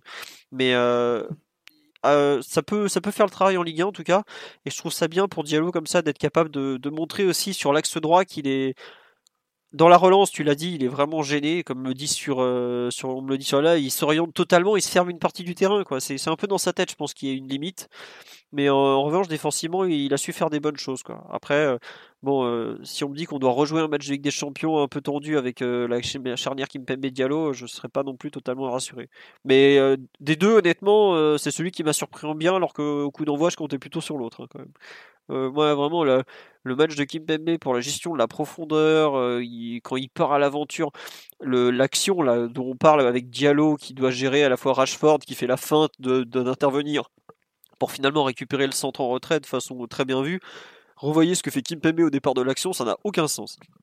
J'ai eu l'impression Ah, de moi, revoir. il y a une erreur de communication sur cette action. C'est-à-dire que tu as Kimpembe qui sort sur Rashford, tu as Danilo qui fait une première compensation, et en fait, euh, une fois que le ballon euh, repart euh, quelques mètres plus, plus bas, tu as Kimpembe qui refait encore un deuxième jaillissement du coup en switchant les, les marquages. Et à ce moment-là, en fait, Danilo ne suit plus Rashford alors que du coup il l'avait un peu récupéré au marquage. Donc je pense qu'il y a eu un problème de, communication où c'était pas totalement clair, mais oui, c'était un peu, un peu téméraire pour le coup. Et moi, Kimpembe, c'est plutôt athlétiquement que je l'ai vu dépasser. Parce que certes, il y a cette action-là où il y a eu un problème de, communication, de, de, risque, mais sinon, c'est en vitesse pure en fait que, que Rashford l'a, l'a vraiment mis en difficulté. Parce que même si tu revois un peu euh, l'alignement de la défense, il y a beaucoup de moments où on a pu jouer le hors-jeu de manière assez propre, où c'était plutôt bien aligné, bien coordonné entre Kimpembe et Diallo. Par contre, dans le défi de la course, une fois que tu pouvais plus en fait euh, garder l'attaquant hors jeu tout simplement, la Kimpembe il s'est fait un peu, il a été un peu soufflé par la puissance de, l'attaquant anglais quoi. On savait qu'il avait des limites à ce niveau-là. Ouais, non, euh, Mathieu, Max, euh, pour compléter un peu, vous avez vous aussi ressenti les, limites euh, physiques de Kimpembe Moi, je, trouve que ça a été des limites de lecture et des mauvais côtés qui reviennent. C'est vrai qu'on nous dit sur live qu'il a aussi perdu des duels aériens, alors que bon. Mais oui, euh, Rashford C'est est un, souvent les duels aériens. ouais, Rashford est un, très bon attaquant et un sacré athlète. hein. On parlait tout à l'heure de- des difficultés de Mbappé à jouer tout seul devant. euh, Autant euh, à ce niveau-là, Rashford y arrive très bien, par exemple. Donc ça veut dire quelque chose aussi. Max, sur les difficultés de Kimpembe, tu les, tu les vois comment, toi? Plus athlétique comme Simon, plus euh, lié à sa nature comme moi? Tu, tu es un peu que, de quel pas? Un, peu, un peu des deux. euh, ben, nécessairement, je pense que les deux se rejoignent. Alors, effectivement, son manque dans les duels aériens euh, est assez gênant, notamment dans les coups de défensifs. Euh, il, a, il a souvent été, été pris à défaut, mais même euh, en termes de, de lecture et de, de capacité, c'est forcément le genre d'attaquant fuyant euh, comme, comme Rashford qui lui pose énormément de problèmes. On pense euh, forcément à cette, à cette intervention où il est un peu trop court et il tacle, euh, il tacle à l'emporte-pièce. Euh, moi, j'ai pas forcément euh, été plus gêné que ça par Kimpembe, c'est-à-dire que effectivement, il a, il a pas été exemplaire, il n'a pas été, je trouve, suffisamment au niveau, mais il m'a pas choqué plus que ça. C'est-à-dire qu'à part cette intervention, j'ai pas vu tellement d'erreurs individuelles et je l'ai plus trouvé assez neutre. Il a, il a, il n'a pas été suffisamment dominateur dans, son, dans ses duels avec, avec Rashford et, Martial, sans pour autant euh, mettre plus en difficulté que ça son, équipe. Donc j'ai pas été, euh, c'est pas un match où il m'a, profondément choqué. Il n'a pas fait preuve de, faute de concentration, je trouve. Euh, mais oui, c'est évident que nécessairement à partir du moment où il, a subi euh, deux trois interventions un peu plus difficiles, il y a des il y a- y a clairement des encore des soucis de lecture et il a été un peu éclipsé par euh, par la qualité du, du match de Diallo en seconde période. D'accord. Mathieu, tu veux rajouter quelque chose sur le match de, Kimpembe ou celui de Diallo? Ou, ou on, on a un peu fait le tour et on parle un peu de peut-être éventuellement du, du match de, de Kurzawa ou Florenzi ou, ou on passe à la suite? Moi, j'allais. non, je- pas rien à rajouter. D'accord. Un petit mot sur Kurzawa ou, ou pas quand même pour, euh, pour un match. euh, ça a été une surprise de le voir titulaire. On, imaginait tous backer. Ouais. Finalement, Kurzawa, je, je m'attendais pas. Enfin, je, je trouve plutôt bon. Enfin, pas. Non, peut-être pas bon. Après, Non, les standards correct. ont tellement baissé pour Kurzawa. Ouais, c'est ça en fait. Il y a peut-être de ça, mais je trouve que. il a fait son match. Quoi. Ouais, voilà, il a fait son match quoi. Et honnêtement, je, je m'attendais à pire de sa part quoi. Un mois sans jouer, euh, joue contre euh, une équipe euh, au niveau européen, tout ça, c'est pas bon. C'était pas, je m'attendais à pire. Après, euh, est-ce que c'est peut-être le fait que, comme il s'appelle, Il n'y avait pas euh, d'adversaire direct non plus. voilà, il y avait pas d'adversaire direct. il y a eu effectivement un peu des, des passes molles. On nous dit honnête, c'est ça. Ouais, Je me deux, demande trois à passes molles en deuxième période. Ouais, c'est ça. Je me demande à quel point la- le, le fait que Baker ait quand même bien fait son trou le, le motive et lui donne envie de se, se bouger un peu. Quoi. Faudra, faudra voir un peu sur la durée. Il me semble qu'il lui reste encore un match de suspension, si je me trompe pas là. Et ça doit être le, ce week-end, c'est le dernier contre à Dijon peut-être? Il serait temps. Il était, il était pas censé revenir avant novembre. Bah donc ça doit Parce être. que Ah, il y, a deux- il y a deux matchs d'écart entre Di Maria et lui, donc euh, normalement, c'est si, ça, Di ouais. Maria, ouais, si ouais. Di Maria revient là, euh, il y en a encore, il y en a encore un pour, euh, pour Kurzawa. mais- Ouais, non, non, de mémoire, c'est c'est ça. Attendez, je rouvre le fichier, le la news, le point sur les cartons de suspension, et je vous confirme que l'ami Leivin est encore suspendu uniquement contre PSG Dijon sera le dernier. PSG Dijon sera Ah, le dernier. le dernier, ok. Voilà, et Kurza, euh, ouais, Nantes, ça sera le dernier pour Di Maria. Ah, c'est Di Maria qui a pris plus de cartes. plus Mais de non, mais en fait. Non, mais si, ils- ont commencé après. Tu sais, ils ont commencé avec trois matchs d'écart. Ah. Ok, ok, très bien. Voilà, donc euh, voilà pourquoi euh, ouais, il reviendra. Bah, je ne serais pas surpris qu'il rejoue peut-être aussi en... à Leipzig par exemple. À voir. Bon. Après, comme on dit sur le, le- on sait très bien sur le live, on dit euh, c'est grave, euh, faudra voir sur la durée. C'est toujours pareil avec euh, Kurzawa, on sait qu'il va rechuter. Non, mais bon, on veut pas le, le condamner euh, non plus. Et puis, euh, pour une fois qu'il a fait, On va, on va fait en avoir besoin trucs. surtout. Oui, voilà. En plus, on va en avoir besoin. quoi. Bon. On verra. Il aurait mérité de marquer son centre-tir. Voilà. oui, c'est vrai qu'il a touché la barre. ouais. Centre tir, c'est un centre qui déboîte complètement. mais- Non, non, Mathieu, tu- ça s'appelle un centre-tir. N'empêche, euh, par contre, euh, sur l'action où, euh, où il est pas loin de marquer en première mi-temps, euh, il met une belle reprise d'attaquant et De Réa fait un sacré arrêt. c'est là où il est le meilleur en fait, Kurzawa, c'est quand il peut reprendre dans la surface. Ah bah c'est l'arrière, c'est peut-être l'arrière gauche le plus adroit au monde devant les buts. Hein. Faut, faut pas lui enlever ça. Mais par contre. franchement, euh, Bah, le match d'hier en première mi-temps, tu peux le faire jouer attaquant de pointe. hein. Bah, Vu que Mbappé l'ignore royalement et lui prend sa place sur le côté, euh, autant mettre Kurzawa dans, dans la surface comme il, Et lui et il y la un peu de lui-même une ou de- deux fois. hein. Lui et Danilo à la réception des centres de Florentie. hein. Bah voilà. N'hésitez pas à vous à leur demander euh, sur Twitter Le des, foot, c'est très simple. des tactiques pour FIFA. Ils vont vous réinventer le football les deux zouaves. hein. Vous n'allez pas être déçus. hein. Euh, bon, euh, le Télès côté gauche, oh, euh, moi j'avoue que j'ai pas, pas trop, enfin, je, bah, je l'ai pas vu plus que ça. Si, il a une belle technique, mais bon.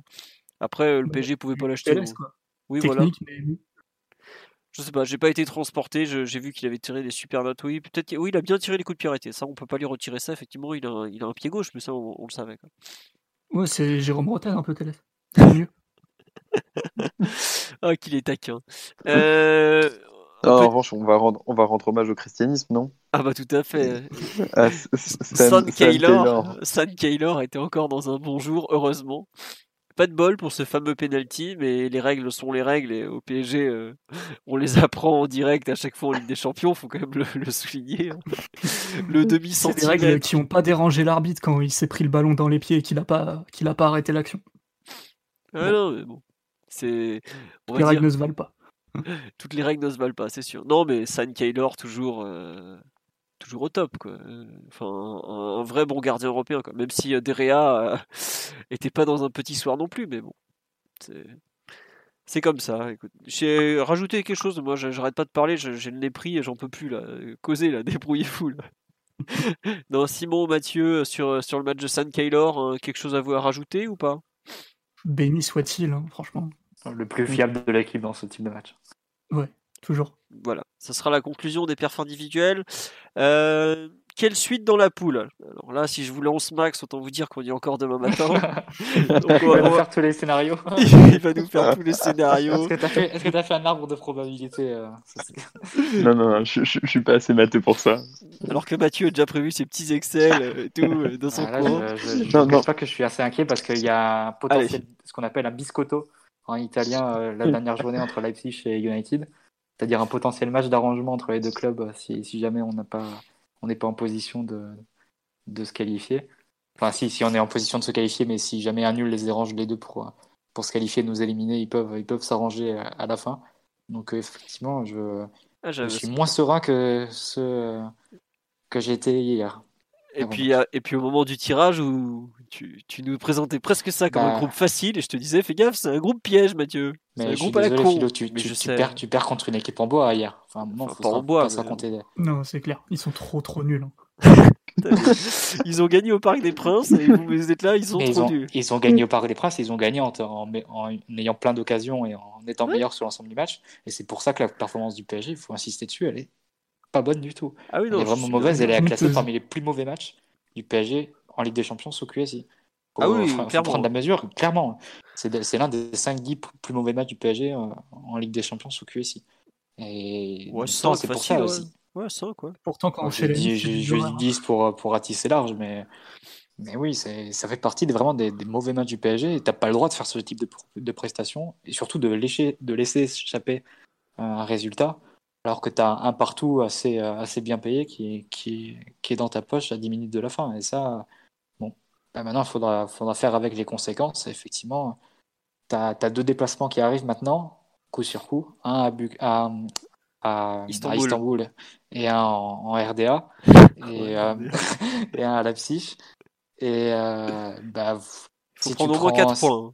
Au moins bah, 4. Si tu, prends, si tu prends 6 points, tu te relances bien et tu, tu peux même opter encore pour la première place.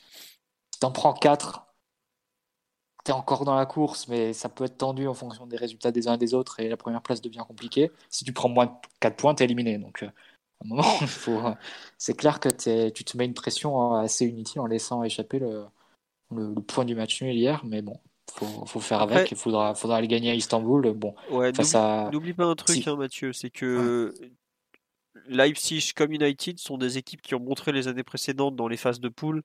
Elle perd des points. hein, Voilà, contre, qu'elle euh, perd- Istanbul. Ouais, Uni- United notamment a un calendrier compliqué, mais bon, raison de plus pour euh, pour pas le- les mettre les mettre bien et en position favorable dans ce groupe. Ouais, non, non, je suis d'accord que hier, euh, c'était clairement le match à pas perdre, je trouve.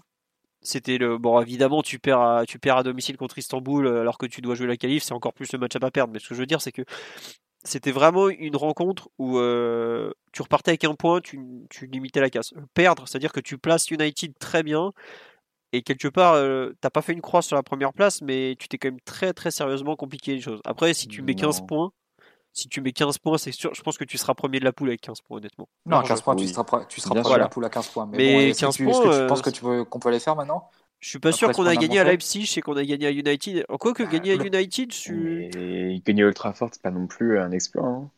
C'est plus devenu un Non, exploit. on l'a déjà fait aussi, mais le problème c'est que là, tu as deux matchs qui arrivent et qui sont très rapprochés à Istanbul et, à Leipzig, notamment le match face à Leipzig qui sera, qui sera clé. Et du coup, c'est c'est une histoire de dynamique après. C'est Le Bien match à Leipzig, ça sera le sixième peut-être de ta série de 7, ou le cinquième d'une série de 6, je sais pas exactement, quelque chose comme ça. Oui, c'est ça. Et euh, vu qu'à juste après tu joues Rennes et après c'est la trêve Sixième d'une série de 7, ouais, c'est ça. Ok. Et juste après tu joues Rennes et après c'est la trêve internationale. Euh, Donc quelque part c'est même la série elle est même plus longue pour les joueurs qui ont joué euh, les matchs internationaux. Ouais, mais pour Leipzig aussi. hein. Aussi, mais bon, ils ont moins, ils ont moins d'internationaux. Et euh, tu arriveras sur ce match-là avec forcément euh, un peu de casse, euh, des joueurs qui seront pas forcément en forme, pas forcément remis, et, et sans doute des absents. hein. Tu joueras joueras pas avec une équipe type face à la psyche. Il faut, faut bien se s'enlever de ça de la, tête. C'est normal, vu le calendrier, tu, tu joues pas avec des équipes types. Et voilà, après c'est une question de dynamique et, et il faudra vraiment pas se rater à ce niveau-là. Évidemment, pas se rater face à Istanbul, mais J'espère que bon, si on, trouve des excuses euh, pour se rater quand on joue face à Tanzwebe, euh, Luke Shaw et Victor Lindelof, qu'on n'en trouvera pas quand on va jouer face à Enzo Crivelli et Martin Skertel, parce que là, à ce moment-là, on, arrête tout. hein. Si on n'est pas capable de, faire 6 points face à, Istanbul, c'est. euh, mais bon, c'est sûr que tu, vas aborder ce match avec plus de pression que tu n'aurais abordé euh, avec une obligation de résultat encore pire que, si tu avais gagné hier ou si tu avais fait match. Ouais. Non, mais Ma- Max, tu ne semblais pas trop inquiet malgré toute cette défaite, toi, pour euh, la course à la Ah, qualif et non, autres. Moins que c'est- Mathieu et son biscotto euh, sorti de nulle part là. Ah, qui- moi, je suis Mais traumatisé c'est que- depuis l'Euro de 2004. euh, 2004, les Italiens euh, savent. Euh, en plus, euh, non, non, en plus, il est scandinave, attention. hein. Ouais. Solskjaer et... Non, non, mais euh, non, je suis pas, je suis pas plus inquiet que ça. Enfin, oui, effectivement, c'est, ça te met toujours dans une, situ- dans une situation euh, délicate et nécessairement, euh, je, alors je pense pas que c'était pas le match à pas perdre. Je pense que c'était le match à gagner surtout. Oui, Euh, Tu as raison. Parce que, oh, non, mais juste je fais, je fais la, nuance parce que je pense que tu gagnes ce match, tu te retrouves euh, la semaine prochaine avec 6 points euh, et peut-être euh, Leipzig, Leipzig et, et Manchester un peu décrochés. Nécessairement, es, comme tu dis, tu es bien. Enfin, euh, clairement, tu, tu te retrouves et tu t'avances en tant que premier de poule. Là, tu es dans un schéma où tu, ce qui ressemble à, ce que t'as, hum, à ce qui s'est passé il y a deux ans. Donc, tu as deux options. Soit tu fais le plein de points, euh, ou presque, en tout cas, tu prendrais, on va dire, au moins 12 à 13 points sur les 5 prochains matchs et tu t'assures une qualification, voire une première place. Soit euh, le parcours est beaucoup plus chaotique. Tu lâches peut-être euh, encore un, deux matchs.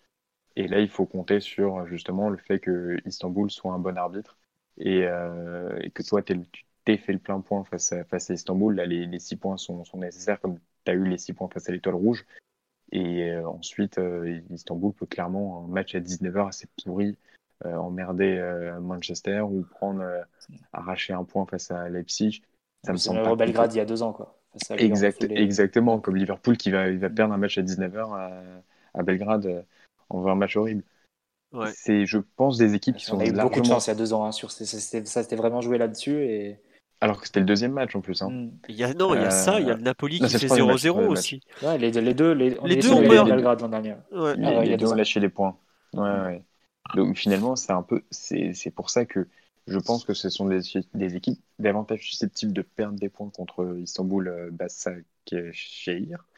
Euh, que, c'est ça. Que, que nous. Euh, après, euh, voilà, il y a un moment, tu, tu, ne dois pas compter sur ce genre de faux pas. Et euh, moi, j'imagine que tu peux tout à fait raisonnablement envisager 12 à 13 points. Euh, tu peux envisager de faire le plein à domicile, le plein contre Istanbul, et d'en gagner au moins un, euh, d'essayer de, prendre 3 à 4 points entre le déplacement à Leipzig et euh, le déplacement à Trafford. Et voilà, c'est pour ça que je ne suis pas plus catastrophé que ça. Une défaite en poule, ça arrive à n'importe quelle équipe, même celle qui gagne la Ligue des Champions. Donc, euh, euh, ça arrive même de, de perdre à Belgrade en poule. Donc, euh, et d'aller au bout après. Exactement. Donc, je suis plus inquiet par le contenu, mais en termes de, de mathématiques, il n'y a, aucune, a aucune raison d'imaginer qu'aujourd'hui le PSG va jouer à Ligue Europa. A... Je connais des, dépressifs qui sont déjà persuadés qu'on va la jouer, je peux te l'assurer. Hein. Oui, bah oui c'était la question moyenne du Super Moscato Show. Voilà, j'en profite pour faire. ah bah. T'écoutes toujours ça Putain, Max, t'as des responsabilités maintenant. Je, je, je, faut, arrêter les bêtises, Max. Non, mais non, c'est vrai qu'il y, a pas mal de, questions qui vont se poser. Après, je regardais. L'an dernier, Leipzig avait perdu pas mal de points bêtement en poule aussi. Euh, Lyon est allé gagner à Leipzig, hein, par exemple faut pas l'oublier. Alors, ok, il y a et, United, ils ont un calendrier un peu infernal en première ligue. Ils vont, ils vont prioriser aussi ces matchs-là. C'est bah, clair que tu peux espérer que hier en partie. Hein. en route. Regarde, quand, Pogba est pas titulaire ni Matic au coup d'envoi, c'est parce qu'il pense au match contre Chelsea samedi aussi. Hein. Mm. Donc euh, voilà. Après, enfin, pour moi, c'est un peu gênant quand même de ne pas prendre trois points d'entrée parce que tu, c'est exactement ce qu'on avait fait l'an dernier. On avait gagné, euh, on avait enchaîné de mémoire, on bat le Real 3-0. On va gagner à Galatasaray. Et on va gagner à Galatasaray. Qui, qui, était un peu le match pivot. Qui était clairement le match pivot. Après, tu gères la double confrontation contre Bruges. Bon, tu fais deux matchs dégueulasses, mais tu prends encore 6 points. Euh, encore une fois, tu as raison, c'est une question de dynamique. Euh, à partir du moment où as...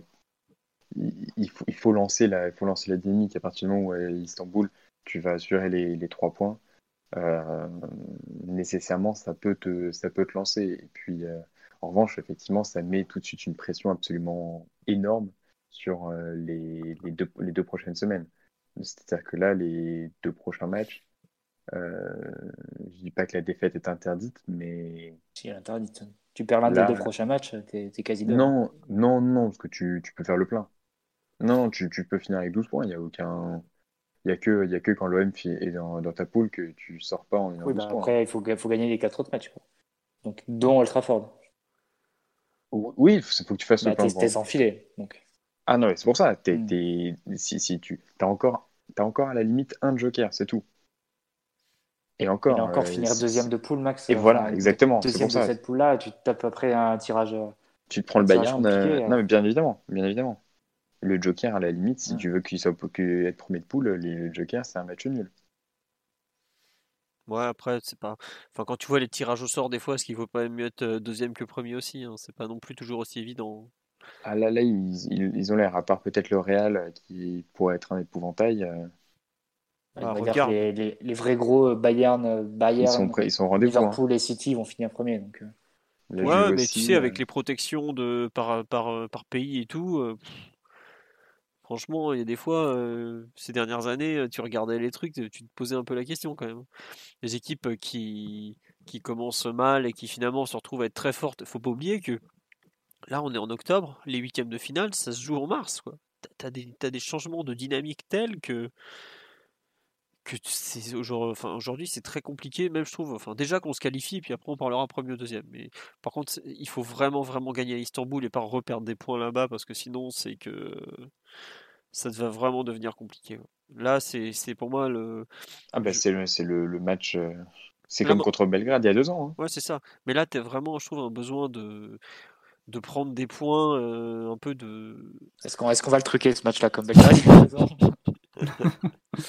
Ah, c'est possible. hein, des derniers, les derniers rapports sur les matchs truqués en football sont assez catastrophiques. Donc, est-ce que, est-ce qu'on va en profiter?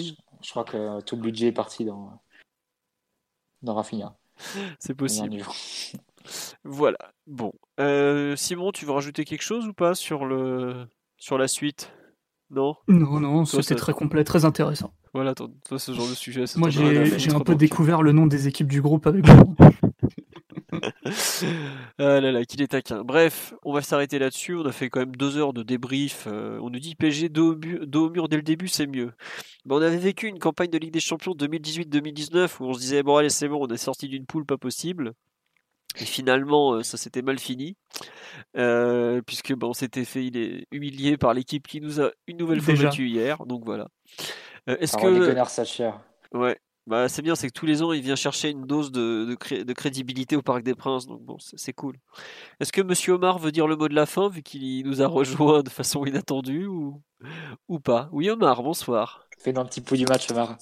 Bon. du tout, du tout. Bonsoir les amis. Euh. Tu, tu, tu veux euh, conclure ce podcast que tu n'as probablement pas pu écouter euh, ou, ou Ça, pas? si j'en ai écouté une grande partie. euh, Ah bon? Ah bon? Bien, vivement, vivement du football au Paris Saint-Germain. D'accord, bon. voilà. J'ai rien d'autre à dire. Ouais.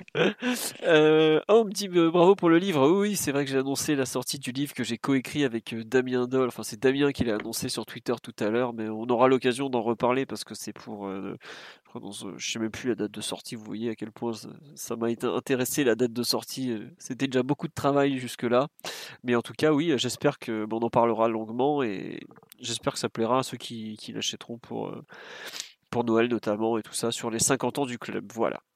Allez, bonne soirée à tous. Euh, encore merci pour votre fidélité, parce que vous étiez quand même près de 300 à nous écouter, alors quand même qu'il est plus de 1h du matin en ce 22 octobre 2020.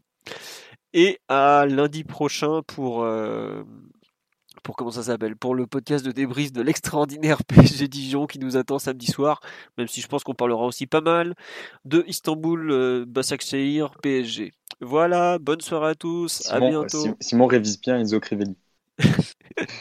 bonne Jamais soirée. entendu Bonne parler. soirée. Ciao. Salut à tous, bisous.